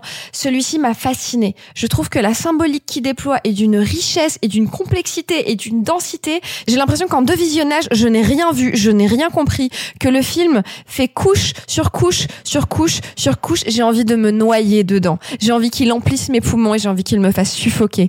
Mais vraiment, le film m'a mais enseveli et je n'attends qu'une seule chose, c'est de me faire réensevelir pour y aller plus loin pour mieux comprendre ce qu'il essaie de me raconter. Parce que là, pour l'instant, en fait, je perçois ce qu'il essaie de me dire plutôt que de l'entendre et de vraiment le comprendre. J'ai l'impression que c'est soit ce film-là qui est déjà une, euh, un, comment dire un méandre mais dans l'excellent sens du terme c'est-à-dire que c'est un, un, un, labyrinthe dans lequel j'ai envie de m'enfoncer. Euh, ou alors est-ce que c'est une annonce est-ce que c'est une promesse de ce que va donner son cinéma par la suite? Euh, mais vraiment j'ai été mais fascinée par le film. J'ai l'impression que ce film-là, en fait, est un est un millefeuille et que j'ai encore mille choses à en voir. Mais surtout, ce que je vois, c'est une promesse et c'est qu'une promesse que le cinéma de Cronenberg va encore nous fasciner pendant longtemps. Oui, moi, il y a, y a, aussi un truc qui m'intéresse beaucoup dans le film et qui m'a frappé quand je l'ai revu. Euh, comme je le disais en préambule, voilà, ne vous attendez pas à une intrigue, à un film très narratif, c'est clairement pas le cas. Mais là, moi, il y a quelque chose qui fait que le film devient au bout d'un moment une surface de projection, de réflexion, un espèce de tremplin mental que je trouve très très excitant. C'est que comme le projet, c'est donc bien sûr de jouer avec la notion d'identité et qu'on a des personnages à l'identité fractionnée qui avancent en se cachant, en essayant déjà de manipuler un corps dans lequel ils sont pour manipuler les autres, très rapidement, on arrive en fait à un récit mosaïque. Et un récit, on est toujours dans le doute qui, alors je le dis un peu avec des gros sabots, hein, mais surtout dans la situation où on est aujourd'hui tous plus ou moins confinés, plus ou moins réduits à être derrière des écrans, je trouve que le film, sans jamais traiter frontalement la question des réseaux sociaux, parle avec une acuité assez démente de ce que c'est qu'une identité euh, tourmentée à l'heure où on est tous derrière des masques, des colifichets, des écrans, et je trouve qu'il arrive à le faire d'une manière à la fois et métaphorique et organique. Nous avons donc deux pour le film avec Clara et Simon, un moirf de mon côté. Sophie, de quel camp te situes-tu? Alors moi, je suis du camp qui n'a pas aimé le film. Ah. Euh, voilà, vraiment, c'est un film qui m'a laissé sur le côté. Euh, J'aime beaucoup Antiviral. Pareil, euh, donc quand il est sorti en 2012 et que je l'avais découvert en vidéo club, euh, ça avait été euh, ça avait été une énorme claque, mais alors pas une claque que je trouvais parfaite, mais une claque que je trouvais inventive, maline, ambitieuse et qui n'avait peut-être pas les moyens de par euh, la jeunesse ou quoi que ce soit. Bah, juste un premier long métrage avec tout ce que ça a de d'excellent et tout ce que ça peut être d'un peu bancal. Et j'aimais bien ce côté, euh, je vais, enfin parce que tu, tu sens avec euh, antiviral qui veut vraiment tout donner parce que tu sais qu'il a une une ombre paternelle derrière qui est, bah malgré tout c'est le fils d'eux et il faut quand même faire quelque chose de de, de cet héritage là, etc. Et donc c'est ça que j'aimais bien avec antiviral, c'était que euh, il, il donnait beaucoup. C'était un film malgré tout très généreux. Possesseur, je trouve qu'il se la pète. C'est-à-dire que là, euh, ce que je voyais du euh, euh, ouais, je sais que je suis le fils d'eux, mais regardez, j'ai aussi plein de talents et plein de choses à dire de mon côté et tout ça. Là, je le vois vraiment en mode, je suis le fils du mec qui a fait Existence. Vous saviez que j'avais bossé sur les effets spéciaux de ce film-là, donc du coup, je vais y faire plein de références parce que oui, il a bossé sur les effets spéciaux d'Existence. Et euh, donc moi, c'est un truc qui me gêne. Euh, vous le savez, vous commencez à me connaître. J'aime les films avec des histoires et je trouve qu'il n'y en a pas ou qu'il y en a peu, que c'est un concept. C'est ça la différence, c'est qu'il y a un très bon concept qui est étiré à l'extrême, euh, ce qui en fait un rythme un peu bâtard, parce que bien évidemment cet étirement de concept est ponctué par des scènes très graphiques qui sont faites à la perfection. Hein. Techniquement, le film, il y a rien à dire, c'est maîtrisé, mais alors c'est tellement maîtrisé du coup que moi ça perd un peu d'âme. Là où Antiviral, tous les petits défauts du film me faisaient l'apprécier encore plus, là, euh, sa beauté et sa pureté, sa, son, ouais, son, son excellence technique euh, m'ont vraiment euh, emmerdé, quoi. Vraiment, c'est donc je l'ai vu il y a un moment puisque je le rappelle, il était en sélection et il a eu des prix à Gérardmer et là actuellement il est au BIF. Euh, donc euh, normalement, oui, il va euh, avoir des en- prix. oui, il va avoir des prix, c'est sûr. Euh, mon travail de bon élève aurait été de revoir le film. J'avoue que j'en ai revu euh, un petit peu donc via la plateforme du BIF, mais que j'avais pas envie de le revoir. C'est pas un film que j'ai envie de revoir parce que c'est un film qui m'a emmerdé, tout simplement. C'est, je trouve ça, je trouve ça très bien fait, hein, mais c'est, euh, euh, c'est pas assez incarné. Et pour un film qui parle d'incarnation, je trouve qu'un film qui a pas mis assez de chair dans ses personnages, euh, bah, je trouve que c'est un vrai défaut. Deux pour, un moerf, un contre. Marc, est-ce que tu égalises? Je sais pas, je suis j'ai en plus j'ai bien entendu ce que vous avez tous dit et je trouve ça assez intéressant le dialogue parce que le film, disons que ça dépend beaucoup de ce qu'on vient y chercher. Et moi, je suis un peu embêté par euh, par Possessor parce que euh, le film évoque vraiment pour moi un truc qui dépasse euh, vraiment juste ce simple film et, le, et, le, et son réalisateur, etc. Mais qui est le, le film symptomatique d'une époque de cinéma entre guillemets euh, de genre, de cinéma marqué, de cinéma estampillé avec des images fortes, etc. Qui est très très versé dans l'hyperconscience. Et c'est un truc qui m'embête un peu parce que du coup ça en fait un objet de cinéma qui a lui-même pour objet le cinéma. Et, et, donc c'est ce que vous dites aussi quand, quand c'est ce que Simon dit et ce que Clara dit quand le film dialogue avec euh, avec la filmographie du paternel, c'est évidemment ça. Mais le problème c'est que le film n'en est que trop conscient et le film est vraiment conçu comme un exercice qui est intellectuellement et cinématographiquement extrêmement stimulant et donc moi je comprends quand Clara elle dit qu'elle a envie de se perdre dans ce dédale d'y revenir et et bien sûr parce que je pense que le film est riche, plein de matière là-dessus. Mais de l'autre côté, il est tellement dans cette démarche-là de proposer cet objet audiovisuel réflexif que au bout d'un moment, en fait, ça m'ennuie parce que, et là, je reviens du coup sur ce que disait Sophie, je suis d'accord avec elle, le film manque terriblement, en fait, d'aspérité. C'est tellement un objet qui est contrôlé, malgré ses imperfections, parce qu'il a des imperfections, mais il est tellement en fait contrôlé du début à la fin dans sa réflexion sur l'image, sur le paraître, ce que disait Simon aussi, sur le paraître, sur la façade, sur les masques, etc. Qu'en fait ça m'ennuie pas mal. Je vais pas dire que j'ai passé un mauvais moment devant le film parce qu'il est fait avec un savoir-faire indéniable. Il est fait avec une intelligence, c'est-à-dire qu'il n'y a pas un plan qui est composé sans intelligence, sans réflexion derrière, dans lequel c'est pour ça qu'on peut avoir le dialogue qu'on a actuellement et qu'on pourrait certainement en parler encore assez longtemps de ce film-là. Mais ce qui m'ennuie, c'est que il manque là-dedans une forme d'émotion ou d'imperfection, ou je ne saurais pas comment appeler ça, qui m'ennuie pas mal. Et en fait, le film, euh, vous avez parlé de Cronenberg, en fait, pour moi, le film se rapproche pas tant d'Existence, si, bien sûr, parce que euh, sur les motifs euh, visuels, le fameux masque, etc., le sort de masque de réalité virtuelle, oui, bien sûr, mais en fait, pour moi, ça se rapproche pas tant d'Existence qu'en fait, des plutôt des derniers films de Cronenberg, donc le versant très froid, très clinique, très intellectualisé des derniers films de Cronenberg, je pense notamment à Dangerous Method ou ou ou ces, ces deux films avec Robert Pattinson, euh, qui sont des films qui sont eux-mêmes dans une forme d'hyper conscience, qui sont des films que moi j'ai appris à beaucoup aimer, mais qui me paraissent être intéressants dans une dans la phase terminale, on va dire, d'une carrière. Là, pour un début de carrière, je suis un peu plus handicapé, un peu plus embêté par ça. Donc voilà, donc je sais pas trop quoi penser de ce film, qui est en effet bardé d'idées et dont on peut discuter assez longtemps, mais qui de l'autre côté, pour moi, reste au simple niveau d'objet euh, filmique, qui n'est pas certes inintéressant, mais pas euh, fondamentalement intéressant à mes yeux non plus. Vous l'aurez compris, soit on a aimé, soit on n'a pas aimé, soit on est vraiment circonspect. En tout cas, on a tous beaucoup réagi sur euh, Possesseur de Brandon Cronenberg. Il y a aussi un long métrage dont on avait envie de vous parler très très très brièvement, enfin dont Marc avait envie de vous parler brièvement. C'est l'heure du film En bref. Ça va durer encore longtemps. Eh bien, vous, qu'est-ce que vous faites dans les bras de mon cocher? On en avait encore beaucoup du sensationnel comme ça? Pourquoi vous pensez qu'on ne prend pas le cinéma au sérieux? Cette ligne est sur écoute. Il va me falloir être bref. Bref, cette semaine, Marc vous parle de The Exception, un film danois de Jesper W. Nielsen, racontant l'histoire d'Anne-Lise rejoignant une petite ONG travaillant sur les génocides. Or, d'un petit travail sans histoire, Anne-Lise devient la cible de harcèlement de la part de ses collègues, harcèlement tournant au drame quand elles reçoivent toutes des mails de menaces de mort provenant probablement d'un criminel serbe, ou peut-être de l'intérieur de ses bureaux, qui sait? Marc, dis-nous ce que tu en as pensé. C'est marrant parce que l'intrigue dit comme ça à voix, à voix haute ressemble à vraiment une sorte un truc très bisseux, etc. Pourtant, le film euh, s'inscrit vraiment dans la tradition des thrillers, des thrillers danois, c'est léché, etc. Euh, le film brille avant tout parce qu'il y a un quatuor d'actrices absolument remarquable, dont euh, dont Sisney Babek Knusden, je vais y arriver, que vous avez peut-être vu dans la série Borgen, que vous avez peut-être vu dans ce très beau film avec euh, Fabrice Luchini qui s'appelle L'Ermite, ou il me semble qu'elle joue aussi dans Westworld. Bref, euh, il y a elle et trois autres actrices donc qui forment ce, ces, quatre personnages qui travaillent, euh, qui sont des archivistes en fait sur sur les génocides et crimes de guerre, travaillent en bibliothèque et, va permettre au film de verser dans le, film Parano. Et moi j'aime j'aime en général pas mal les films, les films, les films paranoïaques, même si souvent ils, reposent sur un équilibre très précaire en fait, qui est que est-ce que toi spectateur tu vois ou tu arrives à croire ou non dans la parano, ou est-ce que tu vois tout de suite le côté bidon?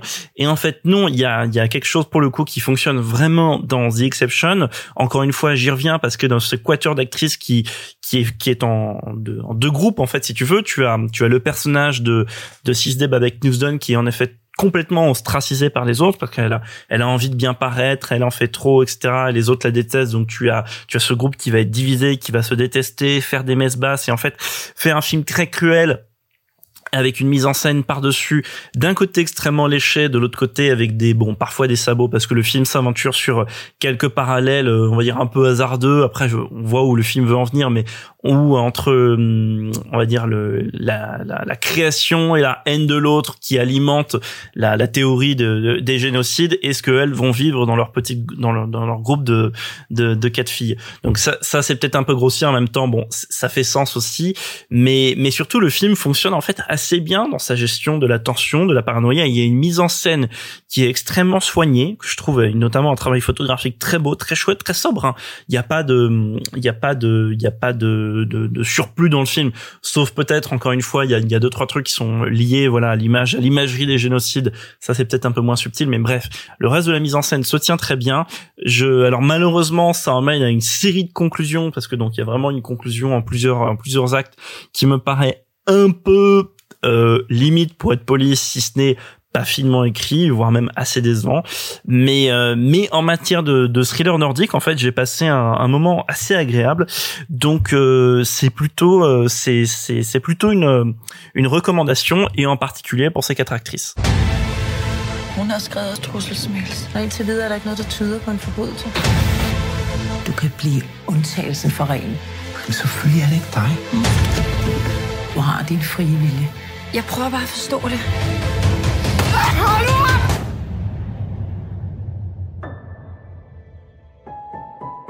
Vous le savez, même en distanciel, le cinéma se conjugue au présent, mais aussi au pâté. Il est temps maintenant. Ah, je t'ai coupé l'herbe sous le pied. Hein. Tu voulais faire une blague, hein, et je l'ai fait avant. Hein. T'as gagné. Voilà. Le Profite, c'est la seule fois où je le au dirai. présent, mais aussi au passé. Il est temps maintenant de vous parler de notre film du passé du jour. Et aujourd'hui, on vous parle de Chunking Express. En avant. À cette époque, vous le savez, le cinéma était en noir et blanc. Mais nous avons préféré mettre un peu de couleur. Monsieur Mézeret, au nom du patrimoine artistique français tout entier, je vous dis merci. Mais enfin, tout ça, c'est le passé. 我们之间的距离只有零点零一公分，我对他一无所知。六个钟头之后，他喜欢了另外一个男人。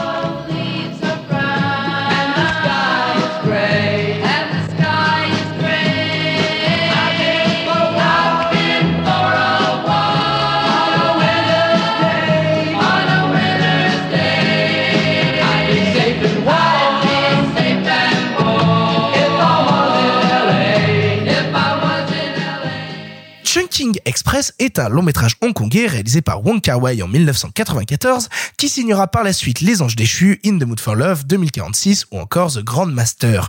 Tourné en parallèle de son précédent long métrage Les Cendres du Temps, il nous raconte l'histoire de deux policiers sortant chacun d'une rupture pas simple et tentant de se remettre de ça à travers pour le premier d'une femme avec une perruque blonde et pour le second d'une jeune serveuse d'un fast-food où ils traînent souvent.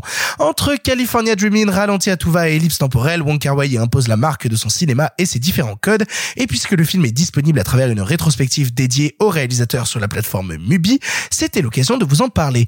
Mais commençons par, le commencement, quoi. C'est- qui Wong Kar-wai Pourquoi on l'aime ce type? C'est qui Wong Kar-wai Wong Kar-wai, c'est un cinéaste de, Hong Kong qui a vraiment éclos à cette époque où Hong Kong, euh, cette époque je dis parce que c'est un peu terminé, cette époque où Hong Kong était un territoire euh, cinématographique et territoire géographique à part entière. Euh, je dis ça parce qu'entre temps il y a eu la rétrocession de Hong Kong à la Chine. Mais bref, euh, Wong Kar-wai qui est euh, le grand cinéaste senti- sentimentaliste, mélodramatique hongkongais, j'ai envie de dire plus généralement euh, asiatique, qui est pour moi le pendant euh, le pendant asiatique des grands mélodramas des grands cinéastes mélodramatiques américains. Je pense notamment à Douglas Sirk. Voilà pour moi c'est c'est c'est toujours ça le cinéma de, de Wong Kar-wai c'est le Douglas Sirk hongkongais et qui fait un, un cinéma qui est extrêmement euh, visuel qui est certainement un des cinémas les plus visuels qui soit parce qu'il euh, il utilise tous les procédés cinématographiques possibles de la couleur en noir et blanc euh, des images de synthèse en passant par la 3D on en reparlera parce qu'il y a une, euh, The Grandmaster être à la base en 3D et, euh, et qui est un cinéma absolument construit sur, enfin principalement construit sur la sensation, sur le ressenti, sur la matière. Un cinéma qui est fait par beaucoup de gros plans, euh, souvent d'ailleurs euh, souligné par euh, par beaucoup de ralentis. Et, et c'est un cinéaste qui s'est fait rare au cours des années euh, 2000, plus surtout 2010, parce que son dernier film, son dernier film The Grand Master commence à remonter un petit peu. Je crois qu'il date de 2012, si je dis pas de bêtises. Et, et que et que depuis euh, là, il travaillait. J'avais cru comprendre qu'il travaillait sur son nouveau long métrage euh, qui qui était rentré en production, il me semble l'année dernière, dont la production avait été euh, évidemment ralentie par la, la, la crise Covid en, en Chine mais euh, et qui est un cinéma un cinéma qui a aussi muté lui-même parce que c'est un cinéma qui a muté euh, bah, de, de Hong Kong vers plus généralement euh, la Chine. Et, et c'est particulièrement intéressant qu'on parle euh, de ce film-là, de Chunking Express, parce que quand le film sort en, en 94, on est seulement quelques années avant qu'il y ait la rétrocession de Hong Kong à, à, la Chine, et c'est un film qui, plus que jamais, plus qu'un autre, il y aura d'autres, bon, plus généralement, c'est ce que beaucoup de films hongkongais vont faire, mais c'est un film qui prend le pouls de la ville. Et, et en ce sens-là, outre le fait que ça soit un des plus moins des plus beaux euh, mélodrames qui soient. En plus, il y a presque deux mélodrames en un là-dedans, parce qu'il y a deux histoires en une. Euh, je trouve que c'est un des plus grands films urbains qui a été fait. Pour le coup, euh, il y a une comparaison qui a souvent été faite du côté de Wong très souvent par des, critiques que j'ai jamais trop compris parce que tu parles de quelqu'un qui justement tend au mélodrame et euh, puisque Chunking Express a été distribué notamment sur le circuit américain par la boîte de production euh, de Quentin Tarantino, c'est Rolling Thunder qui a permis la diffusion du film aux États-Unis. Très longtemps, il y a eu une sorte d'amalgame de gens qui citaient la période 90 de Wong Kar-wai comme le Quentin Tarantino de Hong Kong. J'ai entendu ce truc-là euh, très souvent c'est totalement galvaudé comme terme, c'est totalement faux, ça a rien à voir. Alors, je sais pas, c'est la première fois que j'entends ça. Vous l'avez déjà entendu les autres? Moi non, non désolé. Eh ben, euh, je suis peut-être tout seul à l'avoir entendu. Je suis vraiment désolé, mais, mais j'avais vu cette comparaison là et je t'avouerai que si quelqu'un l'a dit, il avait tort. Non, mais peut-être quelqu'un qui aurait voulu euh, comparer les effets de mise en scène, les effets de style, bah, qui aurait aimé comparer ça. Parce mais... que parce que c'est un cinéma très cinéphile à oui, la rigueur. Peut-être. Mais oui. comme euh, comme beaucoup de cinéma du monde, bah, c'est un cinéma. C'est un cinéma de la très référence. cinéphile. C'est un cinéma très, de la référence. Euh, très très bardé de références de grands maîtres. Tout à l'heure, je parlais de, de Douglas Sirk. Euh, après, après au-delà il y a, de il y a ça, aussi les à part références que musicales. Hein. Il y a aussi les références musicales. oui, c'est oui, c'est aussi un cinéma. Si, il y a, un, si, t'as raison, il y a un truc qu'on n'a pas dit. C'est aussi un cinéma qui est euh, je vais dire un gros mot, mais c'est un cinéma qui est aussi à sa dimension un peu pop, comme le cinéma de Tarantino. Euh, de donc un cinéma. Tu vois, si on veut être sur utiliser mais, beaucoup de musique et être non, très non, sentimentaliste. Mais, mais, mais pourquoi pas, tu vois Mais pourquoi pas Parce que euh, voilà, le, là on parle d'un film qui euh, qui est quand même bardé de de, de bon en l'occurrence de Mamas and the Papas California Dreaming, mais ça on y reviendra. Mais un cinéma qui est bardé de d'effets musicaux et donc d'effets visuels pop. Si vous voyez un de ses autres chefs-d'œuvre, vraiment c'est c'est bouleversant, une histoire d'amour entre entre deux expats hongkongais euh, dans l'Amérique euh, dans l'Amérique du Sud, c'est Happy Together. C'est aussi un film qui a bah pareil cette imagerie et avec la musique euh, Happy Together, euh, la fameuse originalement composée par les Turtles. Bref, donc c'est peut-être pour ça qu'il y a ce rapprochement, mais mais ça s'arrête là, non? Bah, je pense que ça s'arrête là. Disons qu'on peut ouais le, le revenir par par les effets de style dans son cinéma et aussi par les références musicales, par ce cinéma que certains aiment appeler du cinéma playlist ou en tout cas on, se rappelle vachement du cinéaste aussi par la musique de ses longs métrages. On s'en rappelle aussi, j'ai l'impression quand on parle pas mal de de Wong Kar Wai aussi d'un interprète, d'un comédien qui revient énormément, énormément, énormément dans toute sa filmographie. C'est Tony Leung, Tony Leung qu'on voit beaucoup, beaucoup, beaucoup, beaucoup, beaucoup partout. Euh, Est-ce que vous pouvez me dire plus de choses sur Tony Leung? Tony Leung, j'ai envie de te dire déjà, oui local, parce que le, le truc assez amusant avec le cinéma hongkongais, c'est qu'il y a deux euh, Tony Lang. D'ailleurs, ils ont tous les deux tourné euh, pour Wong Kar Wai et même ils partagent tous les deux l'affiche de ce film de Wong Kar Wai qui s'appelle Les Cendres du Temps, qui est un film qui existe dans deux montages, un Wuxiapian, un film de sabre chinois euh, que que moi j'ai un peu de mal à me situer. Je trouve le film incompréhensible, mais bref. Donc il y a, y a Tony Lang Chu Wai et Tony Lang Kai Fai qui ont, tourné donc tous les deux pour euh, pour euh, pour euh, Wong Kar Wai. En l'occurrence dans dans dans euh, Chunking Express, je vais y arriver. On parle de Tony Lang Chu Wai qui a une carrière mais qui est absolument euh, qui est absolument euh, sidérant. hein. Il a tourné euh, il a tourné pour tous les plus grands tous les plus grands cinéastes de Hong Kong et accessoirement c'est une c'est une beauté c'est une beauté incroyable. C'est un c'est un mec qui est d'une beauté sidérante et et en ce sens si on veut on peut à peu près dire que c'est l'égérie, on parle souvent d'égérie, bah voilà, là vous avez l'égérie de, de, de Wong Kar Wai. Et on avait tous très envie de revoir euh, Chunking Express, donc Chunking Express disponible sur euh, Mubi dans une grosse rétrospective, comme je le disais, qui reprend toute la période 90 de, euh, de Wong Kar Wai, donc avec Happy Together, donc avec Les Cendres du Temps, donc avec Les Anges Déchus, donc avec tous ces films-là. En fait, avant qu'ils rentrent dans les années 2000 et qu'ils fassent the Mood for Love et tout. Et, euh, et par exemple, toi, Clara, t'avais très hâte de revoir Chunking Express. J'avais très hâte de le voir tout court. Je l'avais jamais Ah, vu. tu l'avais jamais vu, d'accord. Je l'avais jamais vu. J'avais envie de le voir depuis que Karim Debache avait fait une vidéo. où Il le mentionnait sur je sais plus trop quel film hongkongais dont il avait parlé. Ouais, et donc c'est où il c'est avait un des films préférés de Karim Debache. Eh ben écoute, euh, moi Karim est une de mes personnes préférées tout court, euh, donc euh, c'est super. Un de mes youtubeurs préférés en tout cas, vidéaste, vidéaste. Euh, et Euh, écoute, ouais, euh, d'accord, ouais. Victor, tu viens en vacances chez moi l'été. Oui, de quoi tu pardon. parles? Non, non, j'ai rien dit, ça va, c'est bon. Ok, vas-y, vas-y, enchaîne, ouais, ouais, ouais. Enchaîne, eh wesh. Ouais, ouais. Euh, bref, donc j'ai vraiment du mal avec Wong Kar Wai. Autant j'aime bien Grandmaster parce que c'est beau, c'est beau, c'est beau, c'est beau, c'est beau. C'est vraiment une très belle pub Chanel. Euh, j'aime bien In the Mood for Love parce que c'est beau, c'est beau, c'est beau. C'est vraiment une très belle pub Kenzo. Euh, Non, alors tu vas arrêter direct en fait. Tu vas arrêter Continue, direct de dire ce genre de, de, de choses comme ça. Non, non, mais alors voilà. Bon, déjà, le, le, je suis pas très intéressée par son cinéma, mais en même temps, j'ai envie de dire, il s'en fout. Hein, je pense que vraiment, Oui, c'est pas très grave oui. que. Ouais, non, mais voilà, tu vois. Et en même temps, je vais pas aller jeter des briques sur les gens qui disent c'est super Wong Kar Wai. Je suis ravie que vous passiez un bon moment. Moi, je reste assez formidable, en dehors. J'en suis persuadée. non, non, mais en fait, j'allais dire, ça m'intéresse parce qu'avant d'enregistrer l'émission, je me disais justement que c'était un des rares cinéastes dont j'ai l'impression que l'œuvre est d'habitude globalement aimée et voire à peu près inconditionnellement aimée. Donc justement, ça m'intéressait d'avoir des avis Ouais, contre. parce que euh, tout le monde dit que For Love est un film formidable, a raison. Euh, à la limite, euh, le, le film qui, qui avait Ah, plus de le divisé dans sa filmo, c'était, euh, moi je me rappelle à la sortie de Grandmaster, euh, beaucoup de gens étaient divisés sur Grandmaster, ça avait été aussi divisé sur euh, 2046 et même sur My Blueberry Night, son escapade aux États-Unis, où les gens étaient là genre, Euh, qu'est-ce que c'est que ça Parce que c'est- parce que c'est pas bien, My Blueberry Night. Ah, ça fait débat. Euh, mais sur la période des années 90, en tout cas, il y a des petites perles, et donc cette découverte, t'as pas trop trop plu. Alors juste In the Mood for Love qui doit ressortir euh, le plus vite possible s'il vous plaît. Je vais aller le voir, c'est-à-dire que quand il va ressortir, je vais quand même aller le voir parce que j'ai envie de le voir sur un énorme écran, sur une très belle copie, etc. Donc voilà. Mais en fait, je crois que je commence à mettre le doigt sur un truc qui vraiment me fait lever les yeux au ciel, me fait eye roll jusqu'au sang. C'est que tous les personnages féminins sont dans mon appréciation du truc. Et évidemment, quelqu'un va me dire non, c'est pas vrai, dans tel film, c'était pas le cas, stop. Bon, bref. En tout cas, tous ceux que j'ai vus, je trouve que les personnages féminins sont ce qu'on appelle cet archétype de la Manic Pixie Dream Girl. C'est-à-dire euh, que les personnages féminins sont des euh, femmes ou des jeunes femmes ou des, ou des jeunes filles ou des personnages féminins euh, qui sont un peu des, euh, des rêveuses un peu faux folles, euh, qui sont là uniquement pour se faire, faire se rendre compte aux personnages masculins euh, de choses sur lui-même. En fait, c'est vraiment des personnages fonction euh, euh, d'une meuf légère, un peu faux folle. Donc euh, c'est Luna Lovegood, c'est Ramona Flower, c'est des trucs comme ça qui en fait me donnent envie de manger du sable ou de faire manger du sable ou de manger du verre ou de faire manger du verre.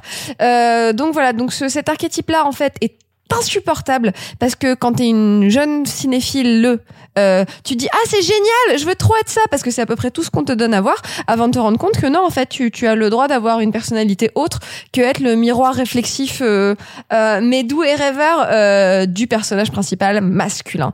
Donc voilà j'ai il y a ça qui vraiment m'embête chez Wong Kar euh, mais euh, mais en même temps encore une fois il s'en fout de moi il a pas besoin de moi Après, le, le traitement du féminin, notamment dans le cinéma hongkongais, euh, notamment dans les années 90, c'est quelque chose d'assez particulier. hein. On peut en débattre assez longuement, ne serait-ce que euh, on sort de l'époque de la catégorie 3 euh, dans le cinéma hongkongais où ça J'adore la très, très- catégorie 3. Ouais J'adore. mais, ouais, mais justement, ça allait très très très très très très loin dans des trucs très Oui. très très très très très glauques par oui, instant. mais c'est du grand guignol, c'est c'est fun, c'est rigolo, c'est du Tex Avery. Ouah, je, je, je sais même pas trop, je sais même pas trop parce que même à l'époque, euh, je, je, faisais des recherches Bon, là-dessus hier soir et notamment euh, sur euh, les, je, je m'en renseignais sur Stephen euh, donc euh, rien à voir avec euh, euh, Wong Kar Wai, mais toujours dans le cinéma hongkongais, euh, où euh, j'étais assez euh, assez effaré de découvrir que euh, il était as- assez commun et assez habituel d'appeler les.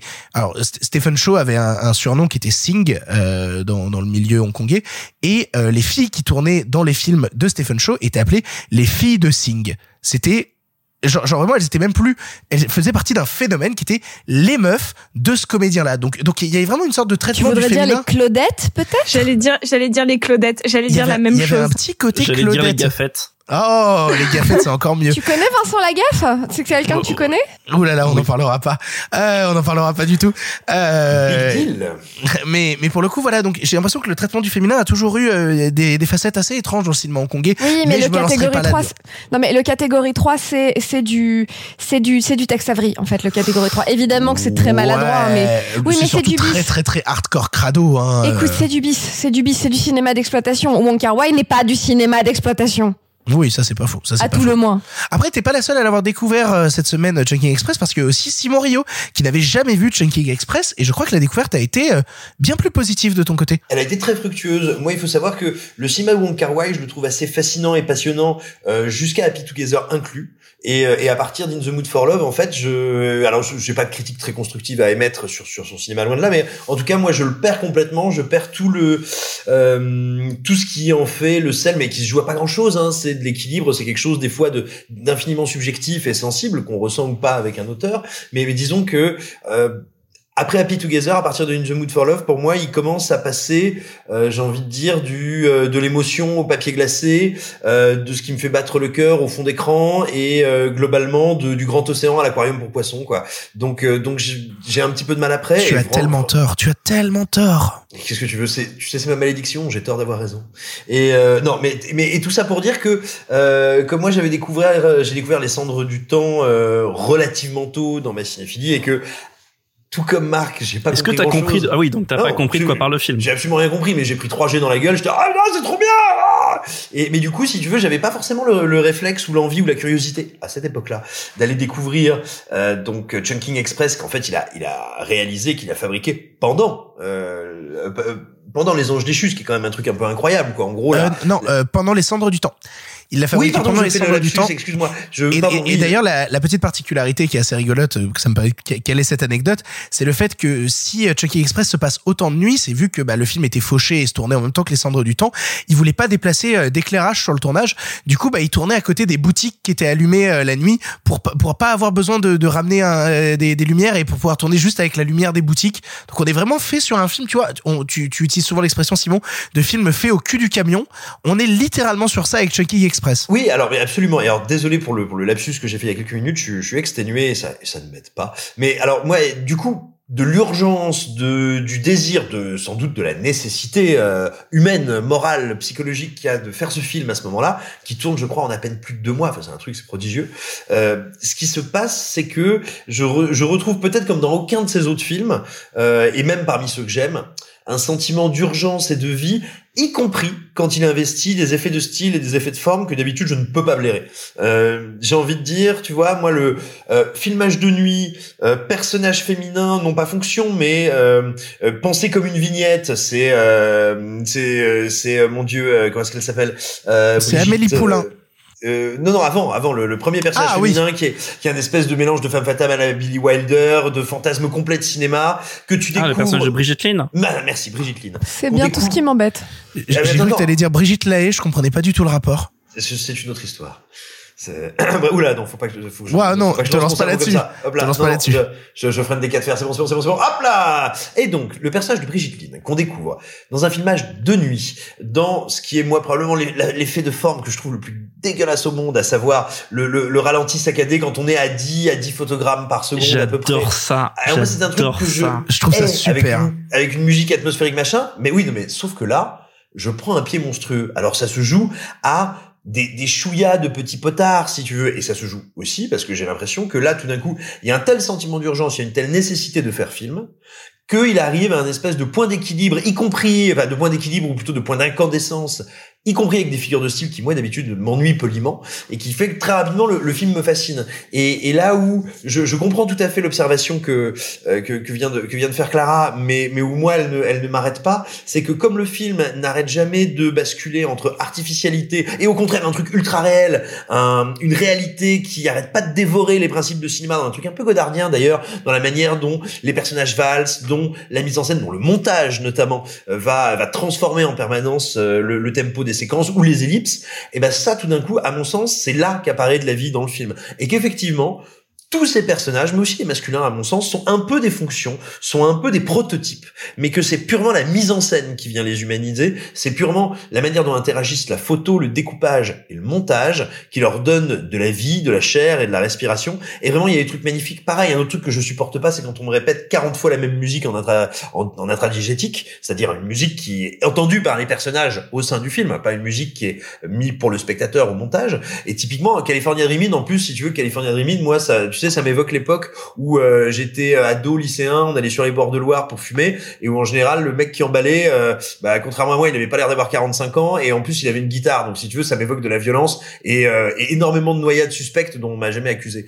Et tant donc, de nostalgie, tant de nostalgie. C'est ça. Et donc, si tu veux, tu mets California Dreaming, tu vois, voilà, moi, discrètement, tu veux, je, je mets une cagoule, un slip de bain, je, je pense pas à m'amuser.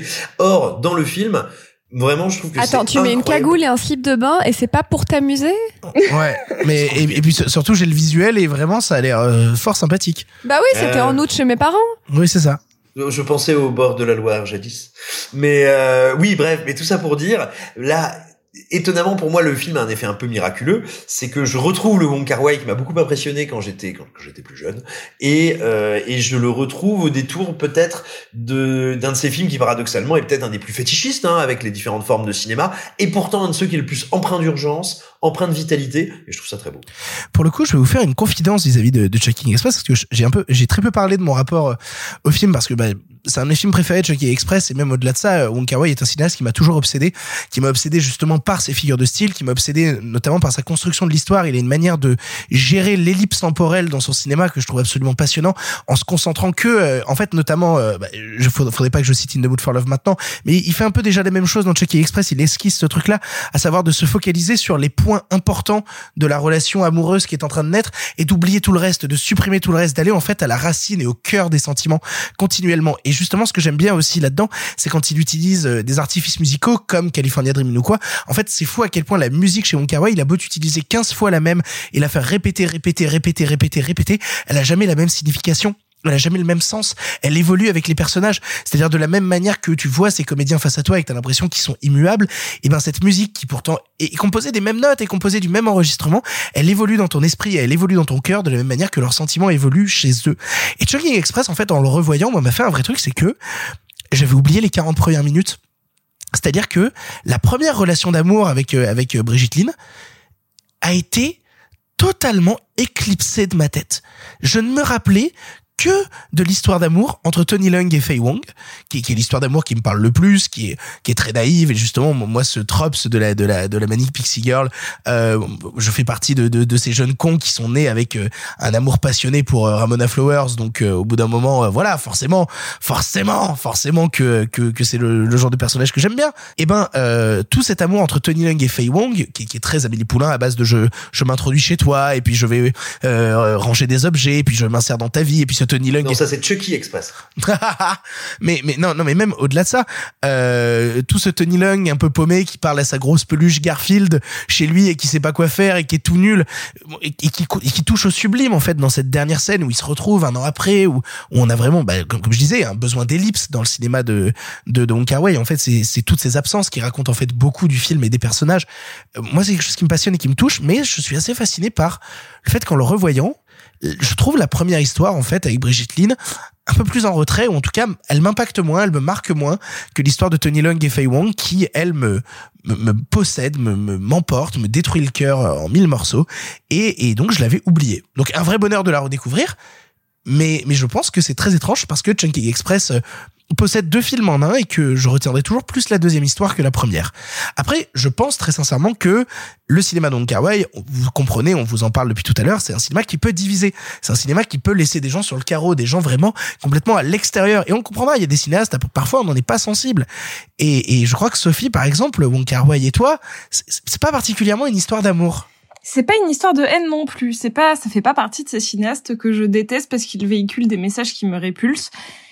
C'est une histoire qui a commencé quand j'avais environ 20 ans, donc ça, c'est, c'est, assez tardivement que j'ai découvert mon kawaii avec In the Mood for Love, comme beaucoup, montré par un, amoureux de l'époque qui voulait me montrer son film préféré, et je me suis endormie. Je me suis endormie euh, assez rapidement. C'est dur. Il a voulu me le montrer une deuxième fois. C'est dur. Je me, suis, endormie une deuxième fois. Ah. Il a voulu me le montrer une troisième fois, et ainsi de suite sur cinq visionnages où je m'endors systématiquement à cause de euh, non pas de la qualité du film, mais de l'ambiance dans lequel le film m'emporte. C'est-à-dire qu'il y a une espèce de, de sérénité, lassitude, émotion douce et tout, avec quelque chose de très chaud et un peu glacial qui fait qu'il n'y a pas de passion, euh, genre euh, destructrice qui pourrait me tenir en haleine. En tout cas, j'en ai cette espèce de, de douceur et de chaleur qui m'englobe et qui donc me permet de dormir. Vu que j'ai des soucis de sommeil, bah du coup genre c'est euh, c'est mon, quart de l'exomile avant de dormir, c'est euh, c'est ça en fait.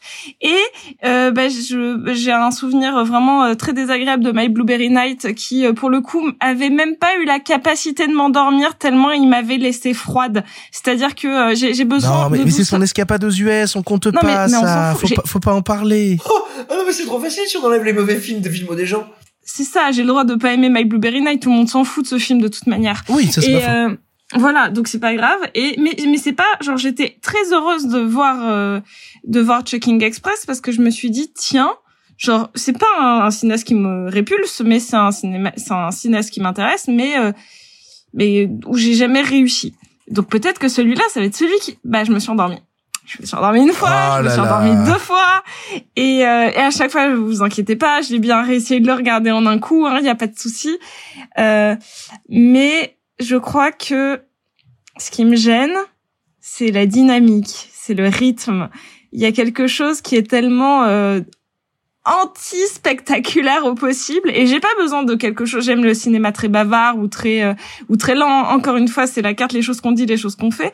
Euh, et pourtant, là, il y a quelque chose qui ne, il y a une alchimie qui prend pas chez moi, mais pas entre les personnages ou quoi que ce soit, genre du film avec moi, qui est que euh, globalement, je me fous de tout ce qui se passe. Et là, euh, tout, toujours, ce qui vient à chaque fois, si ça me fait cet effet-là sur un film, c'est si les personnages sont désincarnés. C'est la même chose que pour Possessor, pourtant c'est deux trucs radicalement différents.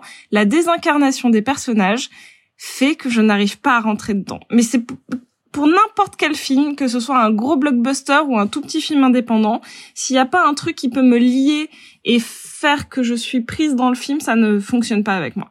Et pourtant, euh, je suis allée euh, noter sur Letterboxd tout à l'heure, je lui ai mis une note tout à fait respectable, c'est-à-dire que j'ai mis 3 sur 5, parce que je trouve que c'est un bon film qui est extrêmement bien réalisé, avec des intentions magnifiques, avec une réalisation superbe, avec des acteurs qui jouent absolument bien. C'est juste un film qui n'est pas venu me chercher, ou en tout cas où moi j'ai pas c'est vraiment c'est euh, un mauvais date c'est euh, genre la personne est formidable mais ça marche pas. C'est marrant parce que moi c'est vraiment l'opposé, c'est-à-dire tu, tu parles d'un cinéma qui est anti-spectaculaire.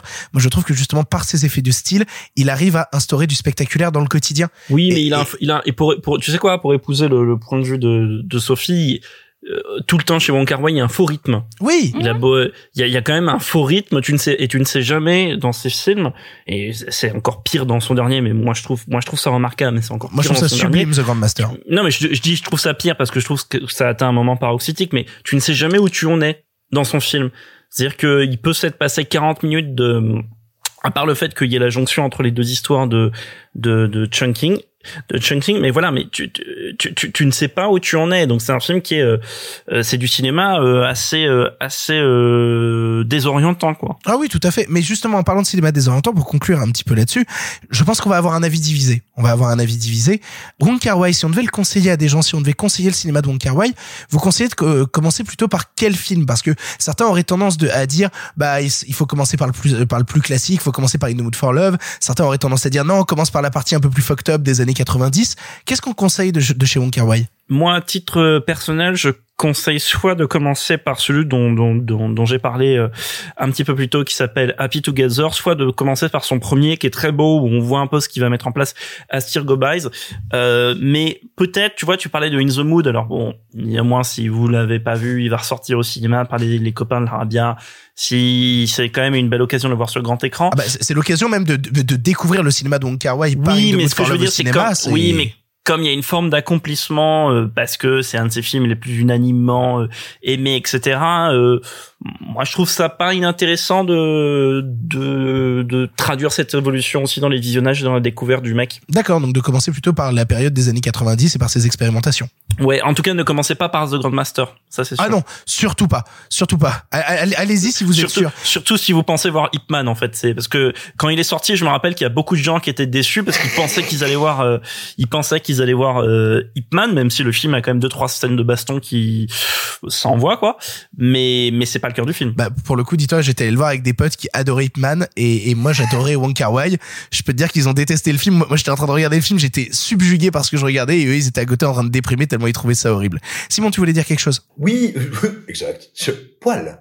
Euh, non, je, je voulais dire, euh, je suis absolument euh, d'accord avec Marc. Je trouve qu'Happy Together, ça peut être un très très bon début parce que c'est un film qui est porté par une fièvre, par une intensité qui font que euh, si on n'est pas du tout familier avec le cinéma de si j'ose dire, c'est une très un très bon marchepied. Ça fait très bien passer la pilule et du coup, on on va pas prendre, on va dire, ce fameux faux rythme, cette fausse nonchalance et tous ces effets de style comme des obstacles. On va on va les, les au contraire les digérer assez facilement. C'est un bon début, mais alors c'est peut-être parce que je viens de le découvrir, hein, mais moi je trouve que Chunking Express est aussi aussi finalement une très bonne introduction, notamment parce Tout que le film dans son, tu vois, ce premier mouvement que tu avais oublié, mais dont je pense qu'il est plus facile à oublier parce qu'il est aussi un petit peu plus sous influence, tu vois. Je, on parlait de ce personnage féminin euh, qui est presque fantomatique, presque une citation à lui seul. Tu vas partir comme ça d'effets de style ultra forts, de figures de l'histoire du cinéma qui vont être petit à petit nuancés, re-raconté, pulvérisé et finalement totalement remâché avec un deuxième cycle, un deuxième film dans le film.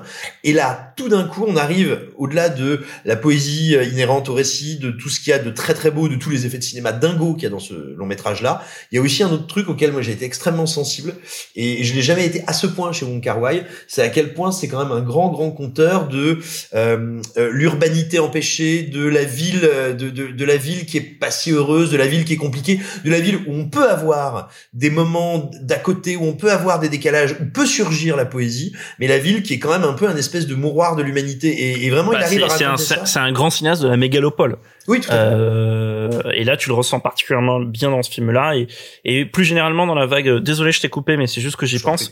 Mais dans la vague de films euh, hongkongais ou sino-hongkongais qui vont être tournés dans les années qui suivent, je pense notamment un peu plus tard à un des films qui prend le, le mieux la, la température, mais ce coup-ci de la ville vide. C'est Pity You de Junito qui se passe dans un Hong Kong totalement désert, etc. Mais bref, qui marque aussi euh, euh, comment dire l'identité de cette ville et au moment où elle connaît aussi une mutation assez importante. Enfin, même si je sais pas aujourd'hui, enfin si j'allais dire, je sais pas comment ça se passe aujourd'hui à Hong Kong mal. Euh, mais bref, désolé, je t'ai coupé, mais oui, oui, c'est un truc, euh, c'est un truc qui me paraît euh, absolument fou dans le cinéma Wong Kar Wai, ce rapport à la, à la, mégalopole et aux, aux gens paumés dedans. Et puis oui, et puis j'allais terminer en disant un truc. Alors je, je précise, hein, comme petit préambule, que je ne connais pas ni Hong Kong ni la Chine, je n'y ai jamais mis les pieds, donc je ne parle pas en tant que spécialiste, mais c'est plutôt pour témoigner de combien, en tant que metteur en scène, il arrive à toucher quand même à quelque chose qui est un peu universel dans l'humanité. C'est que, eh ben, tout simplement, quand vous allez voir un film comme Chunking Express, vous allez avoir l'impression de comprendre qu'est-ce que c'est la spécificité de Hong Kong culturellement, qu'est-ce que c'est son décalage, sa différence avec le reste de la Chine? Alors je, je dis pas que c'est le cas, hein, moi je ne suis pas devenu un géopolitologue extrêmement subtil euh, du bassin sud-est asiatique, n'est-ce pas?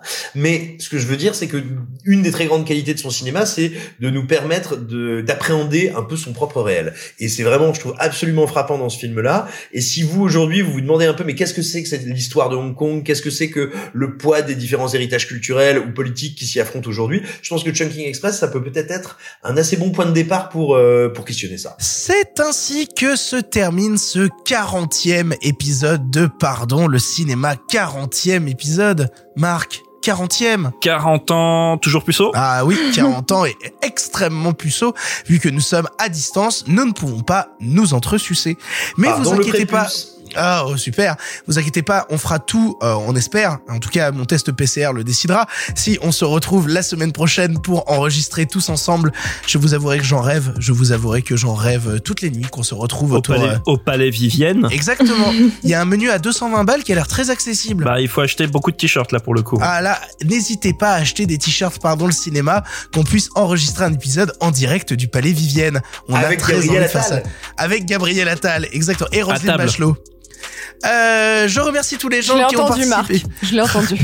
Yes, je vous remercie tous les gens qui ont participé à cette émission. Merci beaucoup Clara. De rien, Victor Merci beaucoup Simon. De rien. Merci. Quelle horreur. Merci beaucoup Sophie. Euh, merci beaucoup à tous. Merci beaucoup Marc. Merci beaucoup et puis bah c'est mieux en vrai donc euh, hâte de la semaine prochaine. Ah putain, hâte de la semaine prochaine, t'imagines pas. On espère se retrouver tous ensemble la semaine prochaine pour vous parler. De quoi on parle la semaine prochaine? J'aime bien annoncer toujours un peu le programme à l'avance. Donc vite, euh, pendant que je suis en train de parler, je vais sortir Monster le programme. Hunter la semaine prochaine. Oh putain, c'est vrai qu'il y a Monster Hunter la semaine prochaine. Oh là là, ça va être terrifiant. Ah. Il y a Monster Hunter. Diablos. Il y a Love and Monsters sur Netflix et il y a Shadow in the Cloud avec Chloé Moretz qui combat un Gremlins et on parlera dans la thématique passée de haha surprise. Bref, je vous fais des grosses bisous. On se retrouve la semaine prochaine pour le 41e épisode de Pardon le cinéma. Salut salut les copains. Arrêtez, j'en suis fini.